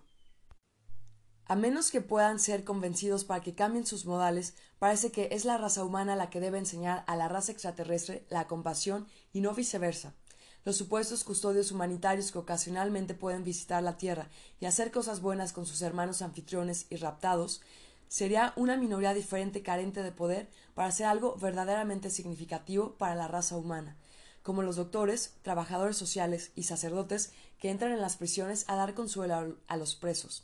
Los custodios humanitarios nunca han traspasado los muros de la prisión. Da la impresión que los ángeles y los hermanos del espacio disponibles para ti son tú mismo y tu vecino cercano aquí en la Tierra. Mientras esta edición va a la imprenta, el mundo está siendo testigo de muchos cambios. Algunos son sumamente bienvenidos, tales como el desmantelamiento del comunismo en muchas naciones y el real esfuerzo del gobierno surafricano para eliminar el apartheid, así como el incremento de elecciones democráticas alrededor del mundo. Esos acontecimientos señalan que las condiciones pueden ser mejoradas, quizás lo suficiente como para que eventualmente se ponga fin a la miseria humana sugerida por este libro. Desafortunadamente, las luchas étnicas y la continuación del sistema de papel moneda inflacionario en los cambios europeos son el signo de que todavía algo anda mal. mientras el mundo pasa a través de los noventas, aparentamos estar en una era muy similar a la que existió doscientos años atrás, cuando se establecieron gobiernos del estilo republicano por todo el mundo. Como entonces, las facciones con raíces en la hermandad están todavía activas alimentando guerras y enfermedades sociales hasta hoy. Armas balísticas están proliferando rápidamente en las naciones islámicas del tercer mundo, ayudadas por China y países occidentales. Mientras tanto, el radicalismo islámico continúa causando malestar en el Medio Oriente y en otras partes. En 1990, una secta radical islámica llamada la Hermandad Musulmana obtuvo la victoria en las elecciones municipales de las ciudades jordanas de Sarga y Acaba. Mientras escribo esto, los revolucionarios marxistas están todavía matando gente en Perú y las Filipinas. En Perú, la más temida guerrilla maoísta es miembro de una sociedad secreta llamada Sendero Luminoso, lo cual burdamente traducido significa el camino de la iluminación. Los cárteles de la droga han logrado un poder político en sí mismo, como lo tienen en Colombia, donde un cártel de cocaína financia y realiza una guerra violenta contra el gobierno colombiano, Evidencias de la hermandad involucrada en el oscuro mundo de la droga pueden verse en el Sendero Luminoso del Perú, donde está relacionado con el cultivo de la coca y el comercio de la heroína para poderosos traficantes asiáticos que han sido formados por sociedades secretas que tienen sus raíces en el siglo XVII.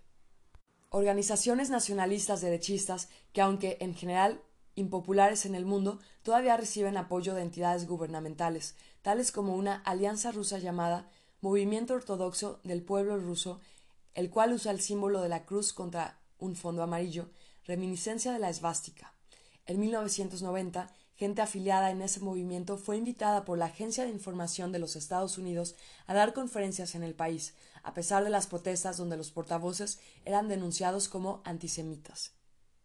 Nuevas enfermedades virales destructoras de la humanidad similares al SIDA han sido pronosticadas por el Banco Mundial y un grupo de médicos norteamericanos fue enviado en marzo de 1990 en una misión por cinco años para buscar nuevas enfermedades virales y desarrollar otras actividades.